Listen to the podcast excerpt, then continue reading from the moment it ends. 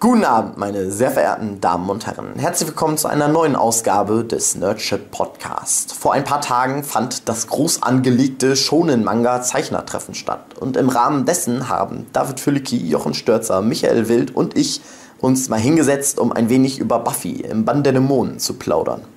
Aus dieser kleinen Plauderei wurde ein ausgedehntes, neun Stunden langes Gespräch. Der erste Teil des Podcasts ist noch komplett spoilerfrei. Wir erzählen euch nur, warum ihr Buffy und natürlich auch das Spin-off Angel jetzt unbedingt sofort angucken müsst. Wir driften dann irgendwann ins Spoiler-Territorium ab, sagen euch da aber vorher noch Bescheid, dass ihr dann noch rechtzeitig ausschalten könnt, um dann sofort Angel und Buffy zu gucken. Also, ich wünsche euch viel Spaß bei der neuesten Ausgabe des Nerdship Podcasts und beim ersten Teil zu Buffy im Bann der Dämonen.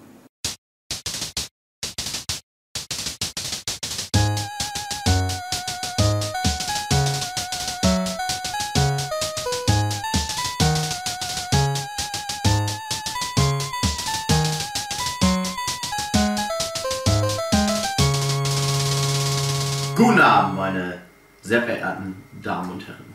Herzlich willkommen zu einer neuen Ausgabe des Audio. Nee, das hatten wir ja gerade. des Nerdship Podcasts. Audioflick haben wir gerade aufgenommen.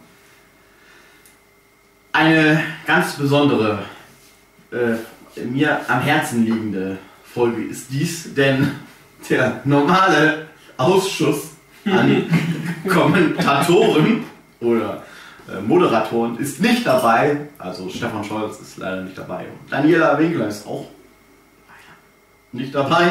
Stefan Scholz ist nur ein Raum weiter. Ist nur ein Moderatoren, darf aber nicht mitreden. Kann nicht mitreden. Ich bin natürlich dabei, weil ich äh, zum Thema was zu sagen habe, was wir heute besprechen möchten. Und das heutige Thema ist Buffy. Wir reden von dem Kinofilm. Genau. Genau, ja, ja. Den werden wir wahrscheinlich mit ansprechen müssen, ja. Ähm, wir haben ja gerade heimlich schon vor ähm, Buffy, äh, alte äh, Se- Serien, naja, also alt auch noch nicht. Ähm, ich wollte noch was anderes sagen. Also Buffy im Band der Dämonen, nicht dass da irgendwelche. Genau, Buffy in Band der Dämonen. Was anderes Besonderes ist noch äh, ist zugegen.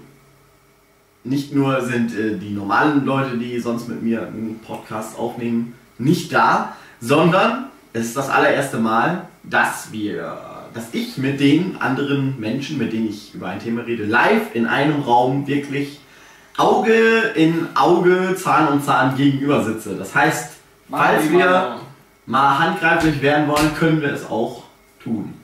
Ich glaube, da kommen wir nicht drum rum bei dem Thema. Oh ja, oh ja. Ähm, was wollte ich sagen? Wollt ihr, die übliche Routine ist ja, bevor wir mit einem Thema beginnen, erstmal müssen wir natürlich jeden hier vorstellen.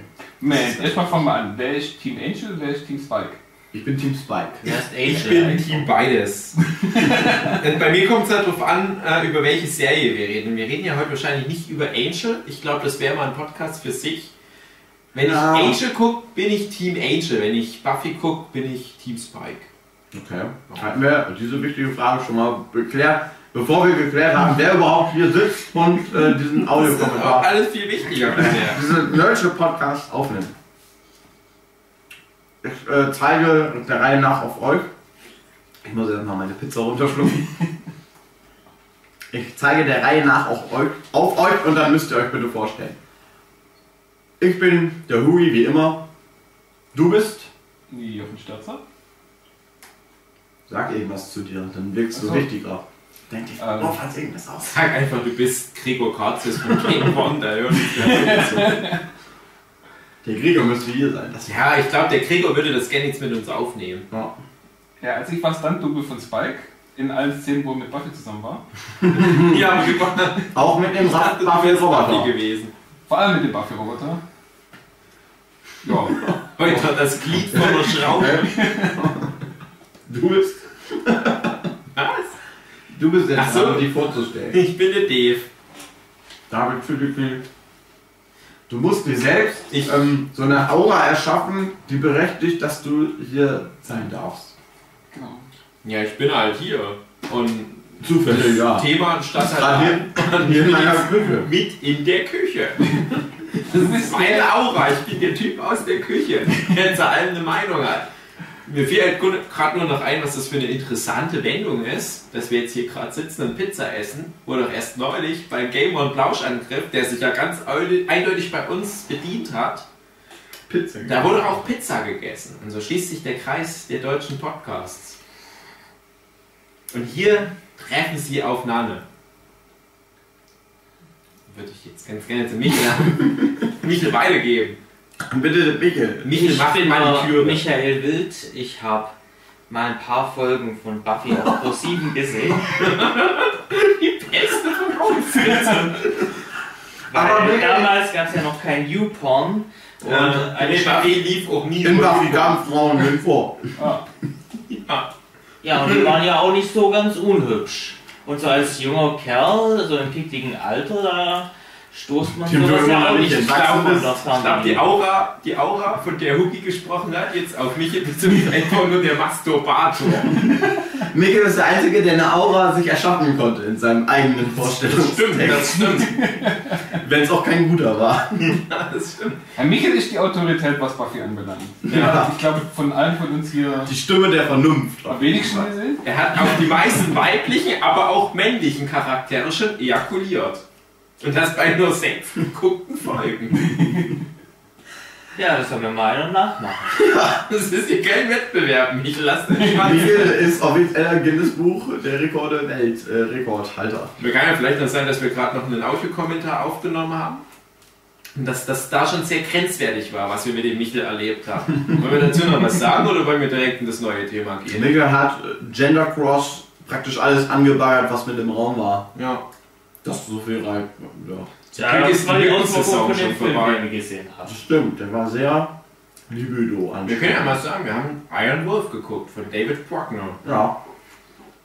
War ein guter Film und wir sind die Ersten, die den gesehen haben. Und was wir gerade aufgenommen haben, kommt dann auch angeblich Auf die D. D. B. T. Wow, wie macht ihr das? Wir sind Genies. Wir haben uns abgesprochen vorher. Wir sind Legion. Was wir gerade vom Stefan Scholz erfahren haben, 7 Degrees of Stefan Scholz. Ja. Hier passt alles gut. Ja, wir sind jetzt wahrscheinlich demnächst bei IMDb mit gelistet. Wir können ja mal versuchen, dieses 7 Degrees of Kevin Bacon Ding mit uns zu machen. Genau. Fra äh, gibt uns irgendein Beispiel, irgendwas, irgend, irgendwas. Und dann können wir euch in den Kommentaren erklären, über wie viel, also über das höchsten, über höchstens sieben Ecken auf Kevin Bacon zurückzuführen ist. Das ist Seven Degrees of Kevin Bacon. Bei Michael geht es ganz schnell. Wir waren mit Michael in einem Podcast. Michael hat sich auf einen Film mit Kevin Bacon umgeguckt. Zwei Ecken. Eigentlich es noch schneller. Kev, äh, Mikkel hat sich auf Kevin Bacon eingeholt. Eben, das ist es ja. Also ich finde, der Kevin Bacon spielt jetzt super einen guten Bösewicht. ja. Mmm, Bacon. Das ist aber kein Grund zu ejakulieren. Jochen, war das jetzt gerade ein Outing? Ja, er mag Schinken. Gut, vielleicht was zu Buffy sagen. ähm, bevor es richtig mit dem Buffy-Podcast losgeht, ähm, wir machen ja immer das aktuelle Gedöns. Ach ja. Ich frage mal, habt ihr irgendwas wirklich Aktuelles, was ihr der Menschheit preisgeben möchtet, wo ihr mal was drüber erzählen wollt, oder können wir gleich mit dem richtigen Thema anfangen?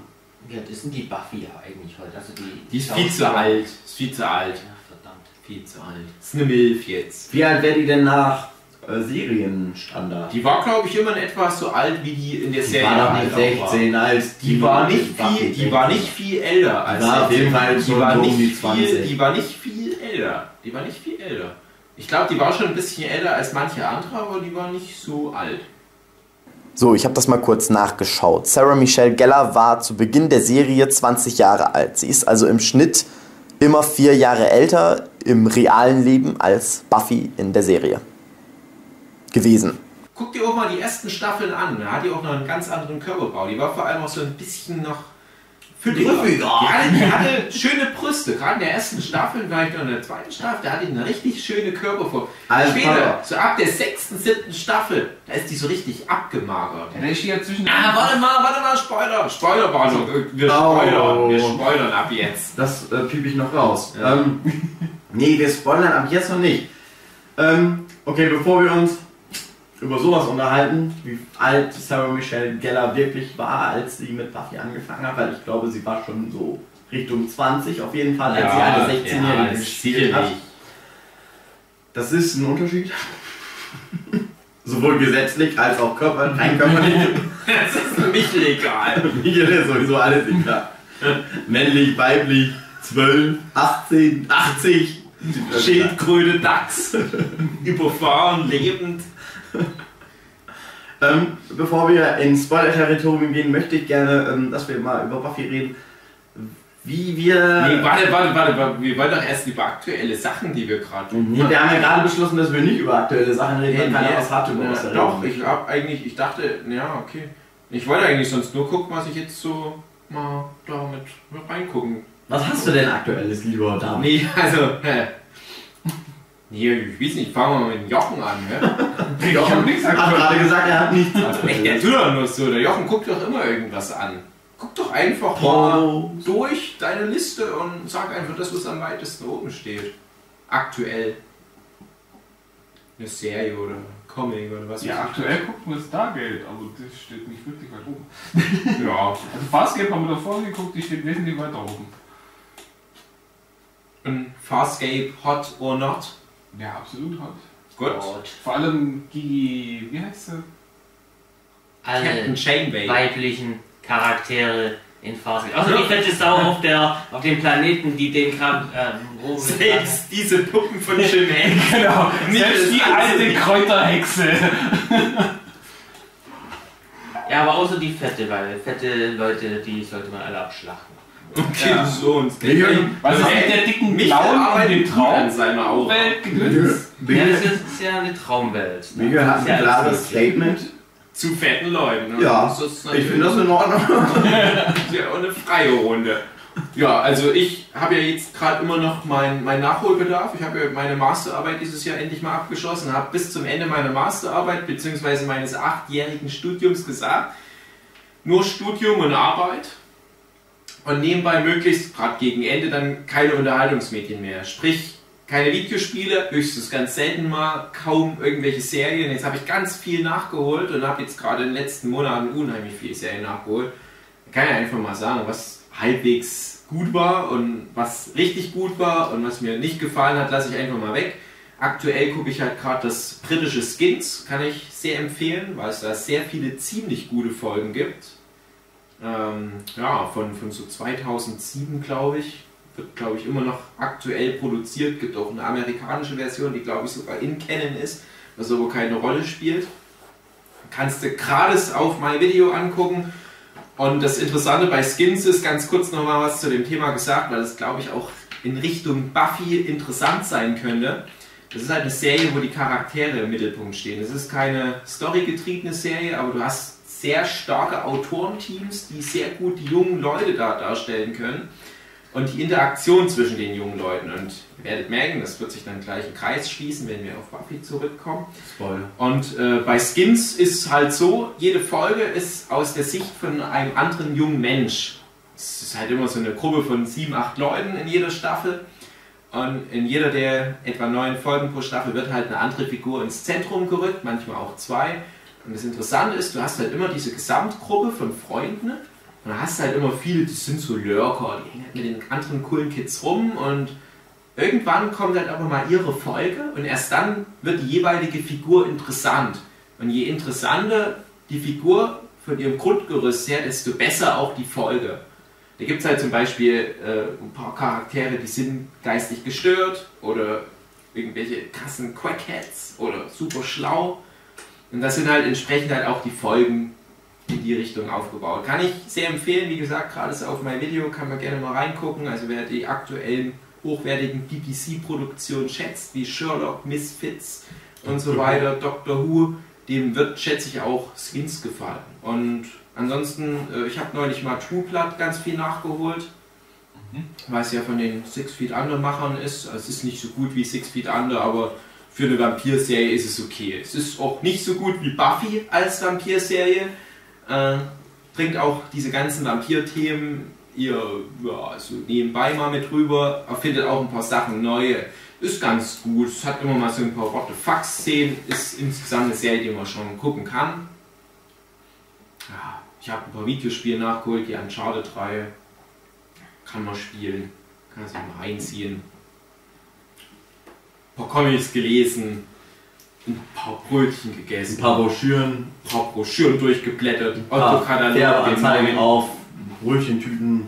La leere Flaschen habe ich mal wieder abgegeben. Neue Schuhe habe ich. Ich hab- geduscht. Ich habe von äh, Land Rover, Neuigkeit mal wieder geduscht. ich habe die noch nicht imprägniert. Ich muss ja noch Imprägnierspray drauf machen, dann kann ich die bald anziehen. Die sind von der Farbe her ganz interessant. Das, das war jetzt so mein letztes halbes Jahr. Da werde ich einfach mal sagen, fangen wir vielleicht mal an oder der Hugi erzählt noch was. Der Hugi, der hat vielleicht auch noch Wir hatten kurz äh, die BBC-Serien. Ich habe. Äh, habe ich. Nee, habe ich noch nicht. Ähm, ich habe Sherlock letzt, letztens gesehen. Ich fand.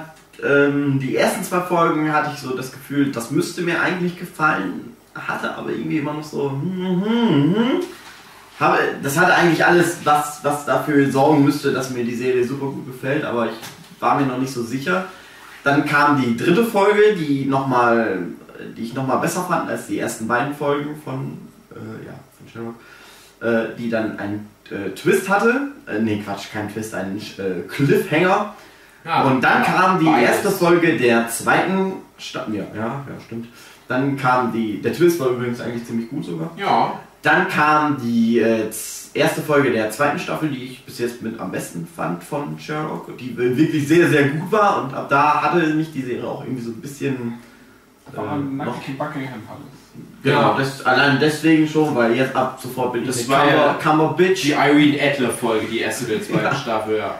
Ähm, nee, die war aber wirklich insgesamt sehr gut. Die hatte einfach wirklich sehr, sehr viel, sehr guten Kram. Und äh, ab der Folge würde ich auch sagen, ja, guckt euch auf jeden Fall Sherlock an. Ja, also da würde ich aber sagen, ab der ersten Folge der Ja, ersten Staffel ja, ist das ja. schon sehr, sehr gut. Ich sag ja, man sollte dann auf jeden Fall von Anfang ja, an. auf- also das Lohnt sich auch von Anfang ja. an. Also Sherlock ist, ist ich habe es ja auch schon mal an anderer Stelle erwähnt, das ist für mich aktuell die vom Durchschnitt her am höchsten produzierte Serie, was qualitative Standards anbelangt.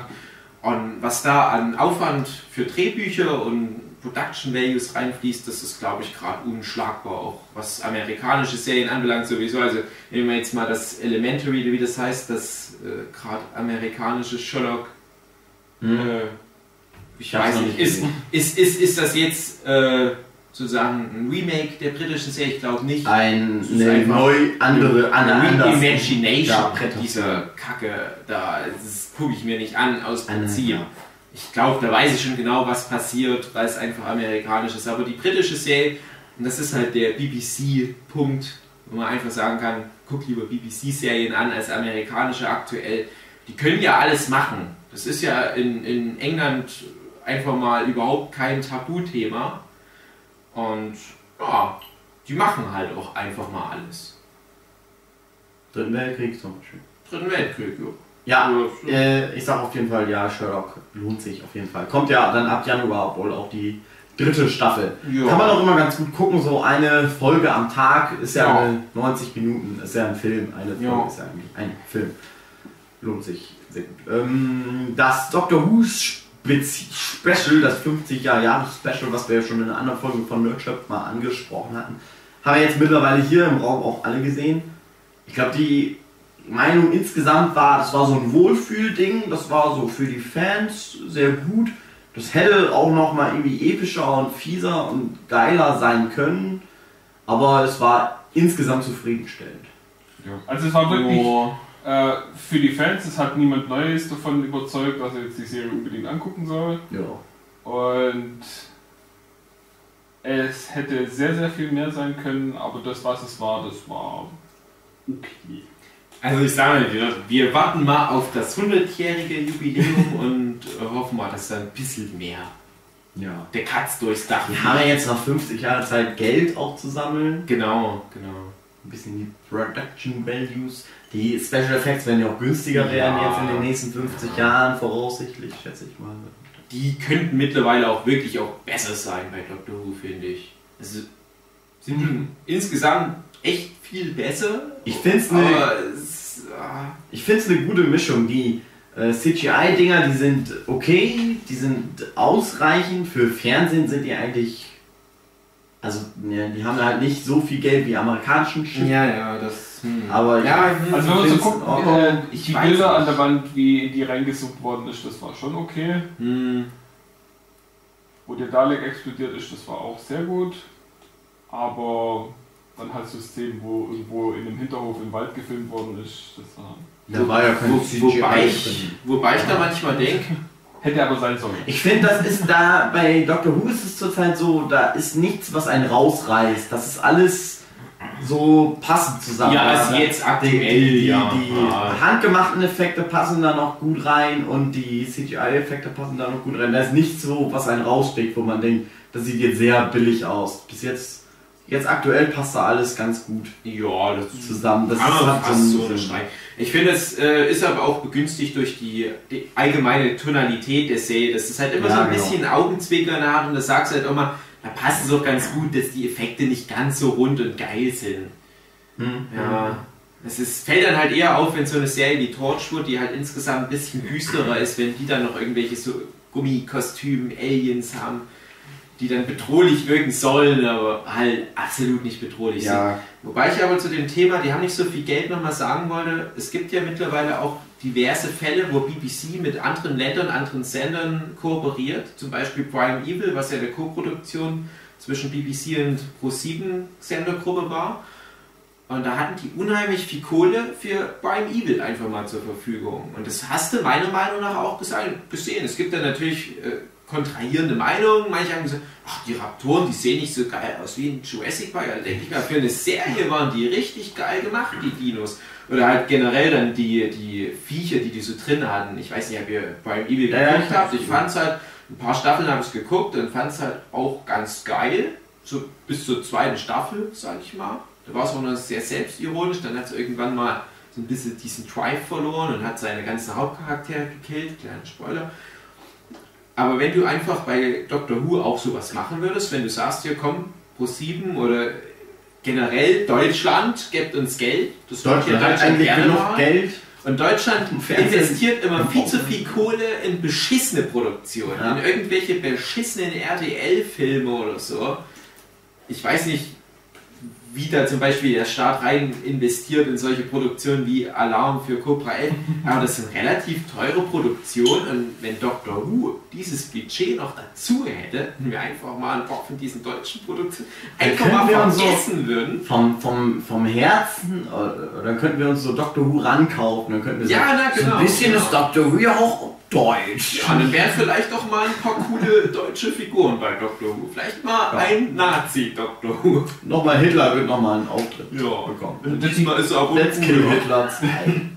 Wird die TARDIS in einen DeLorean umgebaut und dann macht der immer Stunts auf der Autobahn. Nee, in den Mercedes. Ja, genau, ein Mercedes oder ein BMW. In jeder Staffel ein anderer oder bei jedem Doktor ein anderes deutsches Auto. Und es ist so eine Deutscher Telekom-Zelle. Companion wäre dann dabei. Fritz oder so. Fritz und Fritz aus dem. Nee, dieser Erkan äh, äh, Dingens von Alarm für Cobra 11, weil er hat ja dann keinen Job mehr. Die Kohle fließt ja dann in Doctor Who. Äh, ja. Äh, die Schatzinsel habe ich gesehen. Ja, schön. Ja, Serie? Die die Anime-Serie. Anime-Serie ist halt bisschen alt mittlerweile, kann man sich aber immer noch gut angucken. Jo. Braucht ein bisschen, bis sie so richtig in Fahrt kommt, aber dann macht sie auf jeden Fall Laune. Wie hat dir denn die letzte Folge gesehen? Die war, die war ja bei mir Platz 2, meine Liste der 10 besten Serienfinal-Episoden. Ja, ich hätte sie vielleicht früher sehen müssen, glaube ich. Ja, das auf sowieso, das mehr sowieso. geschockt. Ich kann das äh, verstehen, warum die so hoch auch in deiner Liste war. Die hatte, die hatte viel, ähm, aber ich habe damit gerechnet, dass das passiert. Ich hatte jetzt nicht mich gespoilert oder so, indem ich was da gelesen hatte, was du dazu geschrieben hast, Mhm. ich habe damit gerechnet, dass da so relativ das passiert, was da passiert. Mhm. Ja, ihr könnt euch in der Kamera sehen, aber das. Ähm, ja, ich glaube, da müssen wir auch nicht. Gibt es halt ganz preiswert auf Amazon. Genau, so. kann man sich Äh, wohl mal kann man geben. sich echt mal holen. Michael, aktuelles. Äh, ich habe jetzt gar nicht zugehört. Was war die Frage nochmal? Was hast du aktuelles medientechnisch verfolgt, was du der Mensch, Menschheit da draußen mitteilen möchtest? Ich schaue mir gerade wieder alle Folgen von DuckTales an. DuckTales. Uh. Und Adventure Time. Stimmt, red- erzähl mal was über Stimmt, Adventure. Adventure Time. Adventure Time ist gut. DuckTales ist auch gut. DuckTales ist auch gut. Würde ich Ja. alles jedem empfehlen. Was soll das denn schon wieder heißen? Wenn ich rede, warum redest du mir dann in meinen Kommentar rein? Weil du doof. Keine Ahnung, was das ist der letzte Scheiß. DuckTales hat eine wenig kohärentere Erzählstruktur als. Weniger kohärent DuckTales als, ist Eine ein weniger kohärente als. Adventure Time.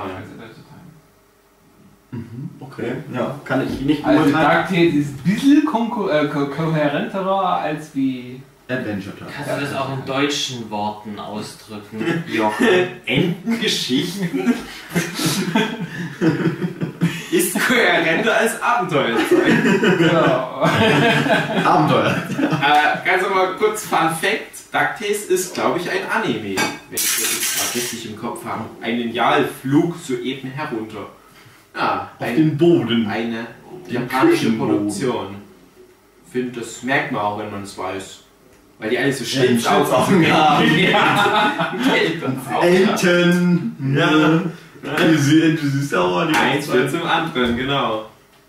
Nur mal reingeworfen. Okay, wir fangen mal an mit Buffy. Michael haben wir einfach nicht ernst genommen. Naja, macht ja nichts. Huki, führ doch mal das Thema jetzt gekonnt über. Wir nehmen Michel nicht ernst, so wie einige Charaktere bei Buffy den armen, armen Sender oft nicht ernst genommen haben, obwohl er in unser aller Herzen einer der besten Charaktere ist in dieser Serie. Ja, Buffy, meine sehr verehrten. die schönsten Augen in der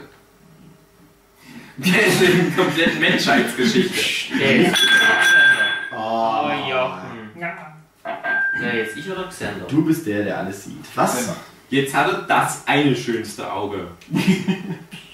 Okay, ich, ja, Wir spoilern jetzt noch. ich spoilere nicht. Ähm, ja, also wir machen das so. Wir reden jetzt ein bisschen über Buffy, ohne äh, großartig zu spoilern. Wir erzählen erstmal, was uns so sehr an dieser Serie gefallen hat, warum uns die Serie so gut gefallen hat.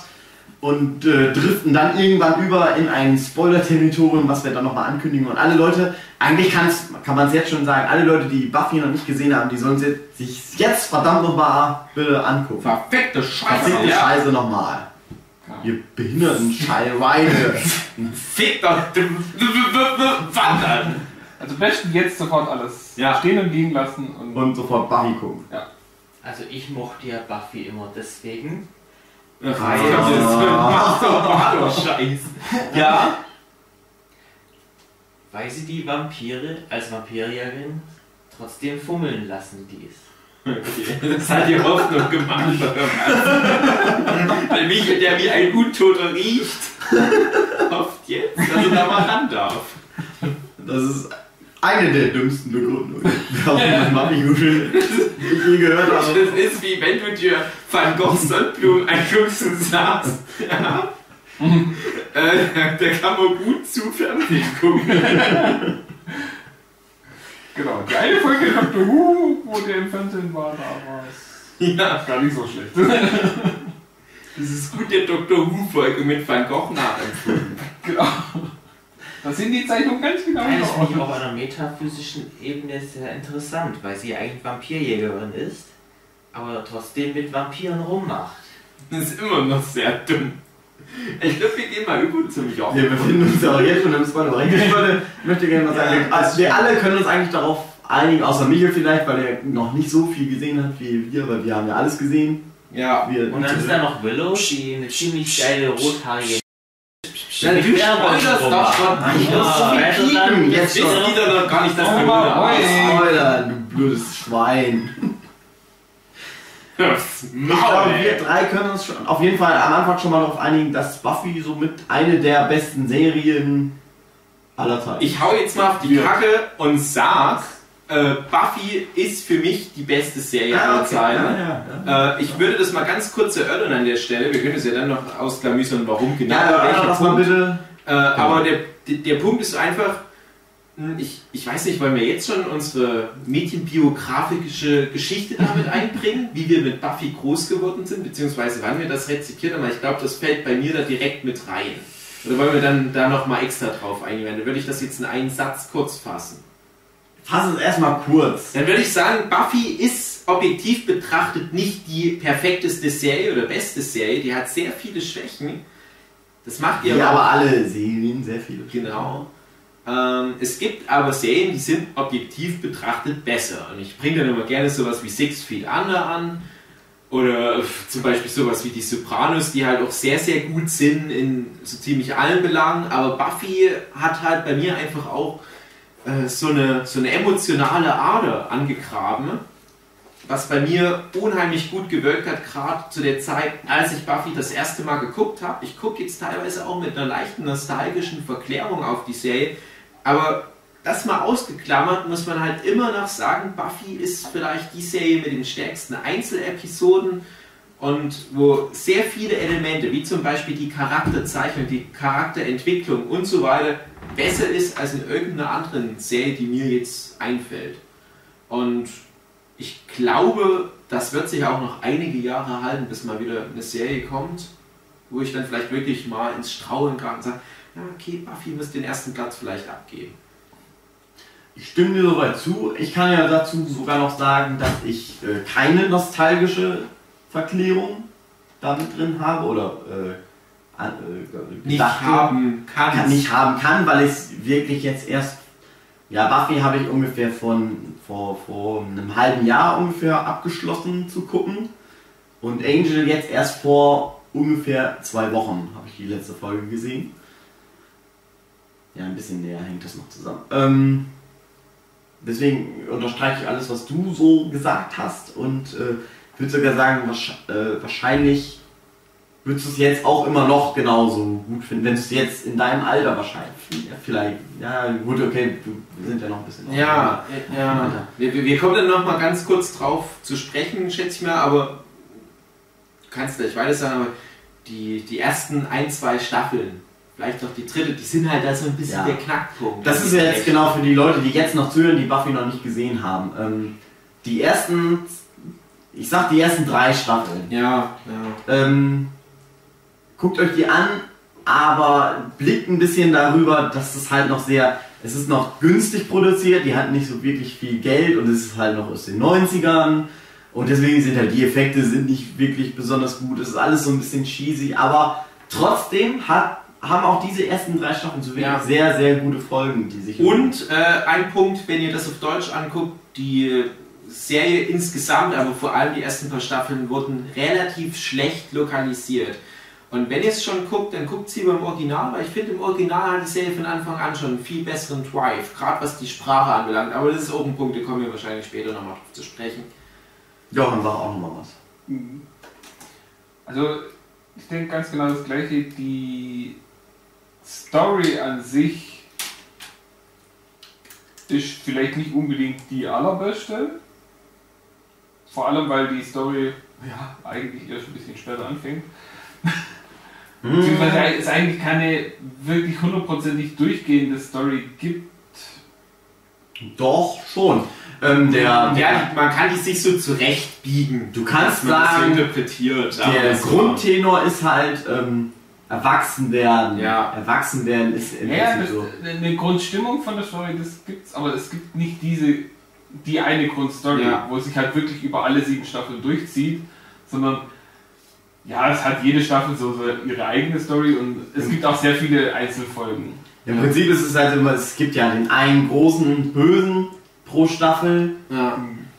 äh, ja, der am Ende der Staffel abgearbeitet wird, aber es ist ja nicht, also das ist eine der großen Sachen, die ich an Buffy so gut finde, dass die vergessen halt nichts.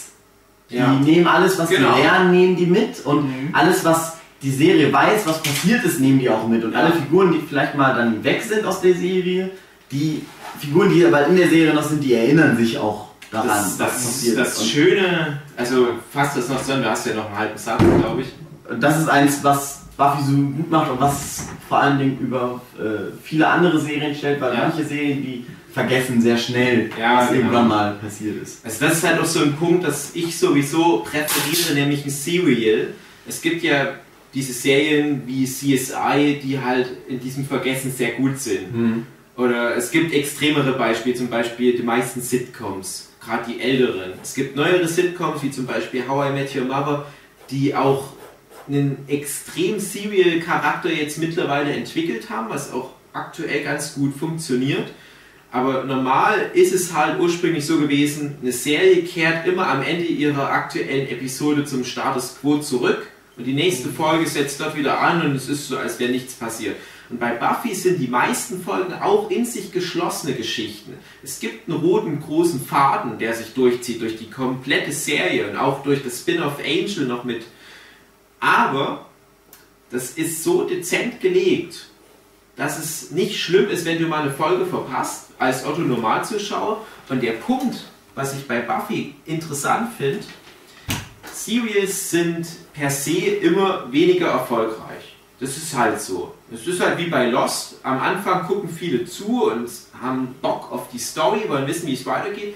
Dann verpasst mal jemand eine Folge und schon sagt er, na, dann gucke ich jetzt auch nicht mehr weiter. Hol ich es mir später mal auf DVD. Dann geht die Einschaltquoten runter und runter und runter. Aber Buffy hat einen schönen Mittelweg gefunden ne? und war deswegen zum Beispiel auch in Deutschland sehr erfolgreich. Und das hat ein Serial in der Form in Deutschland, glaube ich, noch nicht geschafft. So wie es Buffy geschafft hat, das ist fast schon ein Einzelfall. Weil sonst ist in Deutschland sowas sehr erfolgreich wie die typischen Arztserien, die typischen Gerichtsserien, die typischen äh, Polizei- und Kriminalserien, wo halt der Deutsche, der halt von der Arbeit geschafft ist, sich vom Fernseher fläzt, lässt sich mal berieseln. Und Buffy hat aber den Spagat geschafft. Das finde ich sehr cool, weil ich finde mich als Serial-Freund halt genauso unterhalten wie halt diese ganzen Leute, die einfach nur mal casual hier mal reinschalten, Hauptsache cooles Monster, das wird am Ende der Folge gekillt und alles in Ordnung. Aber du hast ja diesen roten Faden und du darfst eigentlich auch keine Folge verpassen, wenn du das große Man Ganze kann erkennen willst. das oberflächlich gucken, aber man wird umso mehr Genau. belohnt, wenn man wirklich ja, aufpasst und äh, ja, wenn man aufpasst.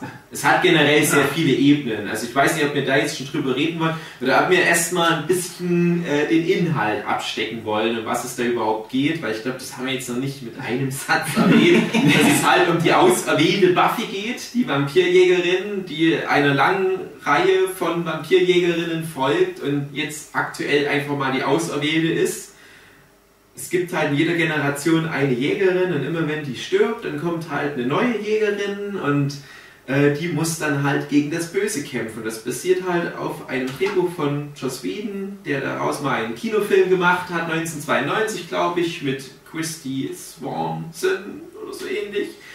Der Film war ganz okay, den habe ich auch als Kind äh, gesehen, bevor es die Serie Buffy gab und fand den damals ganz cool. Äh, mittlerweile finde ich den nicht mehr so cool, habe auch gelernt, dass der Kinofilm natürlich umgeschrieben wurde von anderen äh, Nebenautoren, weil Hollywood gesagt hat, nee, das funktioniert so nicht, wie du das geschrieben hast, Joss Whedon. Ich kenne aber mittlerweile auch das Originaldrehbuch und muss sagen, das ist auch nicht so gut. Aber der Joss Whedon hat es halt geschafft, da eine stimmige Serie draus zu machen, beziehungsweise ein Serienkonzept aus dieser Grundidee. Und das klingt natürlich nach dem käsigsten Thema der Welt. Ein Highschool-Mädel dreht den Spieß um und ist nicht die, die von den ganzen Horrormonstern gekillt wird, sondern die die killt die Horrormonster. Verdammt nochmal erfunden. Die haben es erfunden, das ist ein Punkt. Die haben viel erfunden bei Buffy. Die haben das ganze Genre eigentlich erschaffen. All der Nachklapp mit, mit Supernatural aktuell Und machen's- sowas wie Und Twilight es ist immer noch besser. ist immer noch besser, genau. Und das ist ein Punkt, das hat es halt auch vielen anderen Serien voraus, die mal ein Genre erfunden haben. Weil es gab dann immer Serien, die es qualitativ nochmal höher geschafft haben. Zum Beispiel Akte X folgte halt Twin Peaks, hat es besser gemacht. Und ich finde, Fringe hat es dann wiederum ein bisschen besser gemacht als Akte X. Ist natürlich jetzt Geschmackssache, aber Buffy hat es halt wirklich geschafft, das Genre nicht nur zu erfinden, sondern bis heute halt auch den ersten Platz für sich zu behalten. Und äh, der Punkt ist aber auch, und das ist halt auch wieder so ein Thema, manche können sich berieseln lassen, Fans werden aber belohnt. Buffy funktioniert auf ganz vielen verschiedenen Ebenen. Und das ist oberflächlich betrachtet halt einfach nur die Geschichte von einer Highschool-Schülerin, die gegen Dämonen kämpft und vor allem halt Vampire erstmal, später aber gegen jeden anderen Scheiß. Aber es hat ganz viele Meta-Ebenen und zum Beispiel ist es halt auch eine Metapher fürs Erwachsenwerden. Und das ist ziemlich schlau gemacht. Und gerade wenn du Buffy zum zweiten und zum dritten Mal guckst, erkennst du da Sachen drin, die richtig, richtig schlau und kreativ sind. Ich glaube, das ist halt auch der wesentliche Punkt, warum ich sagen würde, das muss erstmal eine Serie nachmachen. Die Storys an sich sind oberflächlich betrachtet schon fetzig, aber die fordern mich halt auch. Der innere Kern. Der innere Kern ist halt auch nochmal extra geil. Die ganzen Metaphern sind vielleicht noch ein Thema, auf die können wir nochmal eingehen, wenn wir die. Staffeln dann Territorium. genauer betrachten, ja. Also um den Gedanken von vor einer halben Stunde nochmal zu Ja. Ende zu führen. Ähm, ja, was die Serie nicht zusammenhält, ist eben eine wirklich hundertprozentig durchgehende Mhm. Story, aber es ist auf jeden Fall sind es die Charaktere. Die, Mhm. die entwickeln sich wirklich in jeder Folge ein Stückchen weiter und man merkt wirklich, die werden von, von allem, was in der Folge passiert, beeinflusst und, und nehmen das mit in die nächste. Und das ist das, was mich halt auch ziemlich stark beeindruckt an der Serie. Dass es halt wirklich nicht so dieser Reset-Button ist, Mhm. sondern dass da eben wirklich Charakterentwicklung stattfindet und das eben wirklich über sieben Staffeln Buffy und nochmal fünf Staffeln Angel. Vor allen Dingen alle Charaktere. Alle. Ja. Das ist auch was ganz Besonderes bei Buffy. Das, das hat keine Ausschusscharaktere. So, so. Das hat, das hat seinen, seinen Hauptcast sozusagen, die es natürlich immer pusht, die von Anfang an so dabei sind. Und äh, was bei Buffy auch geil sind, da sind irgendwann mal Nebencharaktere, die da so auftauchen, die irgendwie Schüler an dieser Schule sind und die im Laufe der Serie aber alle mal dann irgendwie Hauptcharaktere werden können oder Antagonisten werden können. Beispiel, Ja. genau. Äh, ja, das Oder der schwule Typ halt einfach. Ich weiß nicht, wie er heißt, aber der hat halt auch irgendwann mal ein Profil bekommen. mit einem der besten Serie, äh, Sätze in der ganzen Serie. Äh, Er sagt, äh, der schwule Typ, der ganz später irgendwie, also nee, ab, ab der zweiten Staffel weiß man es glaube ich, dass der schwul ist, Ja. dann outet er Ja. sich. Und äh, er sagt am Anfang der dritten Staffel, ja, wenn dieses Jahr ja, stimmt, das wieder so merkwürdige, mysteriöse Todesfälle äh, auftreten und das ganze Footballteam stirbt, dann könnten wir dieses Jahr die Football-Saison sogar gewinnen. Vielleicht noch ganz kurz ähm, zu diesem Grundsetting. Also wir haben jetzt was Ja, genau, das- genau. dass es halt in Sunnydale spielt. Und Sunnydale liegt halt zufällig auf dem Dämonenschlund, Auf auf, dem. Höllentor, Auf auf dem. Höllenschlund. Es gibt verschiedene Begriffe dafür, genau. Höllenschlund ist halt so das gängigste. Und das ist eigentlich auch ein cooles Setting, was halt auch sich echt bezahlt macht. Du hast halt diese schöne, stereotype kalifornische Kleinstadt. Äh, ich glaube, 30.000 Einwohner hat sie. Aber das geht halt ständig krasser Shit ab. Und du denkst irgendwann halt mal als Zuschauer, ah Mensch, kriegen das die Leute nicht mit? Aber der Witz ist, die kriegen es mit. Aber die wohnen halt dort. Deswegen, was Was sollen wir halt machen? Ja. Ständig sterben welche in der Familie, aber hey, die Mieten sind unbezahlbar. unbezahlbar, gut bezahlbar. Ja, und das ist halt auch diese Selbstreferenzialität, die hat es auch echt vielen Serien voraus aus dem Genre. Ja. Die Leute kriegen es halt, ja, Ja. man kommt sich halt nicht so, so, man kommt sich halt schlau vor, weil man merkt, okay, Mhm. die Leute müssen das doch mitkriegen und ja, die Leute Ja, kriegen es halt mit. Gibt's Ja. ja. da kommen wir wahrscheinlich auch im Spoiler-Part nochmal zu, da gibt es ja auch noch sogar dann noch so viele Szenen, die darauf dann direkt mal anspielen. Gerade das Finale der dritten Staffel hat da viel Mhm. drin. Oder eine gewisse Folge der sechsten Staffel, in der Buffy in einer gewissen Anstalt verweilt. Mhm. Ah, das ist. Das, da kommen wir noch drauf. Ja, da kommen wir noch drauf. Also ich glaube, wir können, wir können auch den äh, spoilerfreien Teil jetzt abschließen und sagen, ja, guckt halt Buffy, ihr Leute, Menschen, die bis jetzt hier zugehört haben. Geht jetzt sofort auf Amazon oder ins Internet oder jetzt ist eigentlich das gleiche. Und bestellt euch oder ladet euch illegal Buffy runter und guckt die verdammte Serie. Ich würde auch so weit gehen und sagen, es gibt eigentlich keinen Grund, Buffy nicht zu gucken. Und es gibt auch keine Serie, die man Buffy jetzt vorziehen sollte. Also auch wenn ihr jetzt sagt, nö, ich muss erst mal Breaking Bad gucken und Nö. was weiß ich, nö, erst mal Buffy gucken, weil wenn schon, denn schon. Ihr wollt ja mit einem geilen Shit erstmal anfangen. Und ja, ich kann es natürlich auch nachvollziehen, dass Leute das verpasst haben. Buffy ist jetzt auch nicht unbedingt eine Serie, die ständig wiederholt wird. Und viele wissen es ja vielleicht wirklich nicht, was sie da verpassen. Deswegen sagen wir es euch ja, weil wir wissen es. Wir wissen es schon. Spoiler, aber Buffy wird euch halt auch gefallen. Ich kenne auch niemanden, der die Serie ernsthaft geguckt hat und auch nur ansatzweise an der Qualität gezweifelt hat. Ich habe schon so viele Leute zu Buffy-Fans mittlerweile umprogrammiert. Mich müsste eigentlich Tantiemen bekommen von Joss Whedon. Ja. Aber die Serie arbeitet halt auch für sich. Können die Die macht ganz von alleine als sich ihre Fans. Außer die Leute, die dann Folge für Folge ansag, angucken und sagen, boah, ist die geil, und dann trotzdem sagen, nö, ich nicht. Naja, wie zum Beispiel ein gewisser Roy Seifer, der felsenfest der Überzeugung ist, dass Buffy und das Spin-off Angel halt totaler Scheiß ist. Und ich habe ihm, also für die äh, Zuhörer, die anderen hier wissen es schon, denen habe ich die Geschichte schon mal erzählt.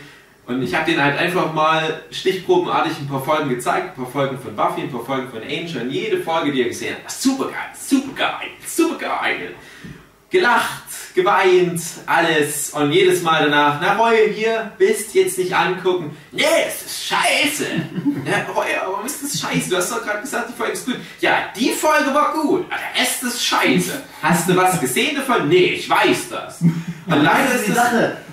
In Buffy ist eigentlich jede Folge gut. Ja, es Manche gibt Folgen sind aber so gut, doch Ja, so das ist viel es besser. Es gibt nicht mal wirklich eine, eine schlechte Folge, das stimmt. Es gibt Folgen, die sind cheesy und die guckst du jetzt vielleicht auch mit so einer gewissen Verklärung ein, denkst, naja, es wird noch besser in späteren Staffeln. Aber es gibt nicht wirklich so eine Folge, wo du denkst, oh fuck, also mit der Folge hätten sie mich fast für alle Ewigkeit verloren.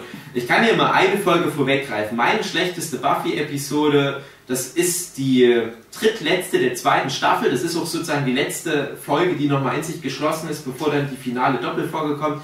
Das ist mit so einer Wasserballmannschaft, die sich dann in Fischmonster auch sagen. ins Meer ja. schwimmt. Genau, das wollte ich nämlich auch sagen. Die ist so dumm. Aber die hat trotzdem noch so einen gewissen Trash-Faktor, wo du sagen musst, ja, die ist super dumm, aber die ist immer noch besser als die Viele- besseren Supernatural-Folgen. Ja. Und ja, das ist halt der Punkt. Die klassischen schlechtesten Folgen Beer Bad und Double Meat Palace, die sind lustig. Ja, aber finde ich beides find sehr gut. Ich finde beides sehr gut. Äh, die, also ich würde sagen, pass auf, bevor ich den Gedanken jetzt weiterführe, ähm, wir gehen jetzt in den Spoilerbereich. Alle Leute, die Buffy noch nicht geguckt haben, guckt es euch jetzt verdammt nochmal an. Ja. Bitte, Dankeschön, schaltet jetzt ab. Jetzt werde ich ein lustiges Geräusch einblenden, was den Part jetzt, den spoilerfreien Part abschließt. Und jetzt, können wir spoilern. Wer jetzt Buffy noch nicht geguckt hat und weiterhört, ist selber schuld. Ja, Ihr Vollidioten. ich, echt mal, ich hätte mich so satt.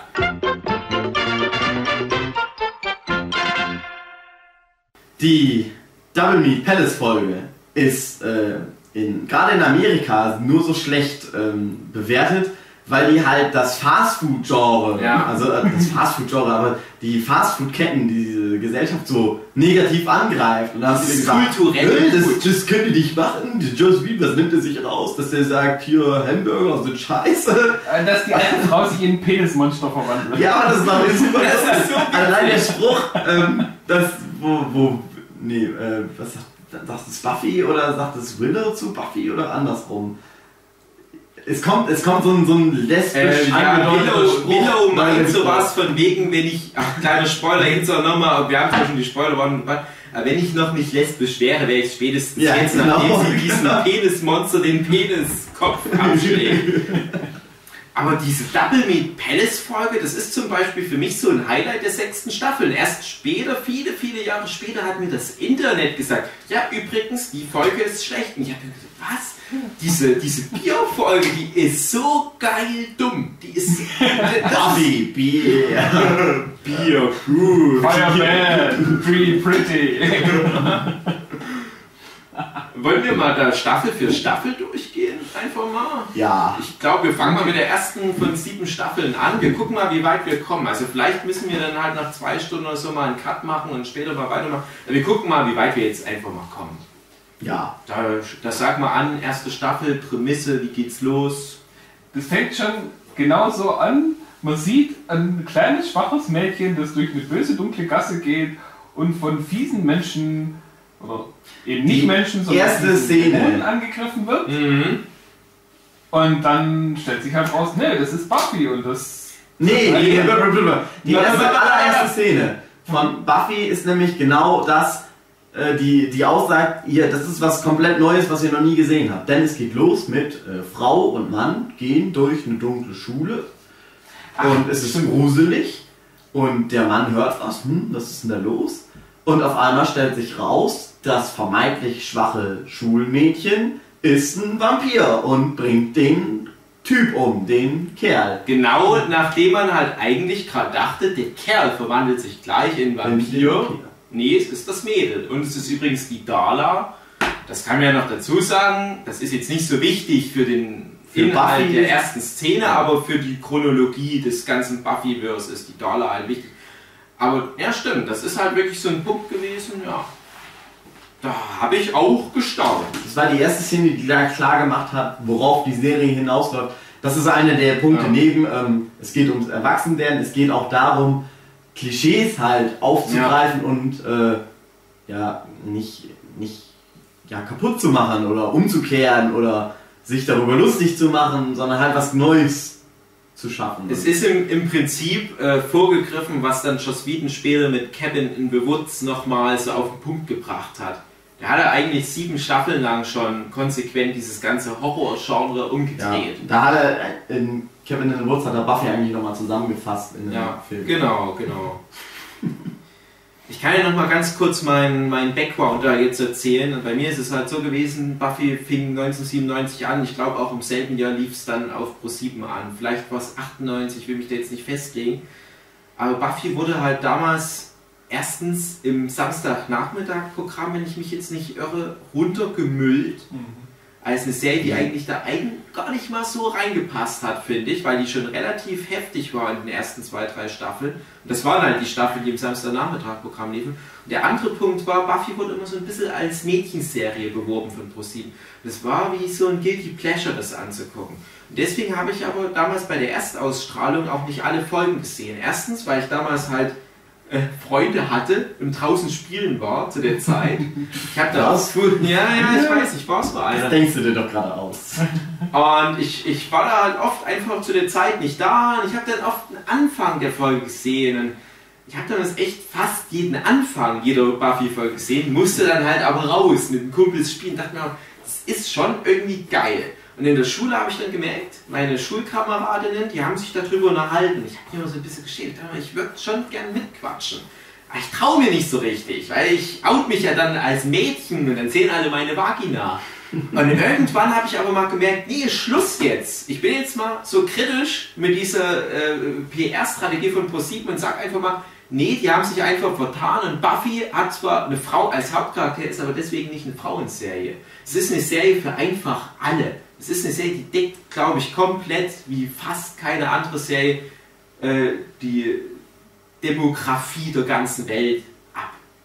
Und bei mir war das dann halt so, ab Staffel 2 oder 3 ist bei mir dann der Groschen gefallen. Ich habe gesagt, drauf geschissen, ich lasse mir das jetzt nicht mehr aufzwängen, dieses Frauenserienkonzept. Und habe dann einfach mitgesprochen und es gab nichts Schöneres, als dann erstmal immer am Montag, bis halt zur dritten Staffel, mich mit meinen Klassenkameradinnen über Buffy zu unterhalten und dann ab der vierten Staffel, als Buffy endlich in der Primetime lief, 20.15 Uhr pro 7 und dann Jahr für Jahr wirklich Top-Einschaltquoten hatte, immer Donnerstag, Donnerstag früh oder große Pause, wie auch immer, Watercooler Conversations über Buffy. Das, was halt Anfang der 90er die Leute mit Twin Peaks hatten und so weiter. Und dann zur Jahrtausendwende nochmal mit Lost. Das hatte ich halt so ab Ende der 90er mit Buffy und mit meinen Klassenkameraden. Das hatte ich, glaube ich, seitdem nie wieder mit einer Serie in der Form. Und es gab echt immer richtig viel zu erzählen. Ja, und wie gesagt, bei der ersten Staffel ist es noch nicht so richtig bei mir angekommen. Also die, die habe ich erst später noch richtig gebührend nachholen müssen. Ja, und jetzt gehen wir mal direkt in den Inhalt über, würde ich sagen. Ja, Oder willst du dann noch mal ganz kurz was zu deiner, weil du hast ja, glaube ich, auch schon am Anfang geguckt, oder? Nee, also Nee? ich hatte den Kinofilm gesehen Mhm. Und dann aber nichts von der Serie. Das heißt, ich habe auch immer mal wieder so ein bisschen reingeschaltet und dann sprang da so komische Typen mit irgendwelchen komischen Gummiteilen Ja, rum stimmt. und das war mir dann irgendwie ein bisschen zu blöd. dann habe ich es dann nicht angeguckt. Und irgendwann bin ich dann von meiner damaligen Freundin dazu gezwungen worden, weil die riesen Buffy-Fan war. Und hab dann so, das war dann irgendwo Mitte vierte Staffel, äh, da mal so ein bisschen reingeguckt und fand dann eigentlich dieses ganze Drumherum zwar immer noch ein bisschen blöd, aber die Geschichte von Adam Mhm. in der vierten Staffel, die fand ich dann schon relativ interessant. Vor allem, ja, wie er dann einfach rumläuft und Leute aufschlitzt. Nur deswegen, weil er, nicht weil er sie aufschlitzen will, sondern weil er einfach gucken will, wie sie funktionieren. Ich glaube, genau das war auch der Punkt, weshalb es Buffy dann endlich in die Primetime geschafft hat, was dann der Serie auch endlich mal das verdiente Publikum gebracht hat.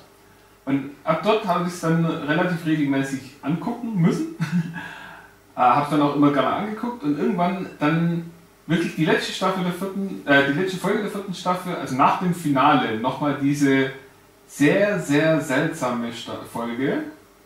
Mhm. Mhm, mhm, mhm. Da dachte ich dann so, okay, das ist ja doch eine Serie, wo ich vielleicht doch äh, auch mal gucken will, wie das so angefangen hat und wie sich Und das so entwickelt Die hat. vierte Staffel hast du dann aber schon zu, zur Erstausstrahlung in Deutschland geguckt. Das war Ja. ja, etwa 1999, 2000 rum, Genau. ja. Das war bei mir, wo es richtig durchgestartet ist, muss ich sagen. Weil dadurch, dass ich halt dann endlich mal diese Barriere überschritten hatte, dass ich mich mit meinen Klassenkameraden drüber unterhalten konnte. Das war ja bei dir vielleicht doch der Fall mit deiner Freundin, ich weiß nicht. Na, für mich war halt Buffy auch immer so eine soziale Serie. Das war nie losgelöst. Ja, das war immer was, was man zusammen mit anderen anguckt. Genau, eben. Oder zumindest, wenn man es allein anguckt hat, dann irgendwann mal zusammen mit anderen besprochen hat. Ja, und, und gerade dann ist halt die allerletzte Szene, läuft dann plötzlich eine Dawn ins Bild und so, ah, hallo Schwester und Mhm. Mama hin und her. Und ich nicht bloß rumgedreht, sondern von dann so, Moment, Buffy hat eine Mhm. Schwester? Seit wann? Und sie auch nur so, "Hm, keine Ahnung. Erste Folge der fünften Staffel, ja.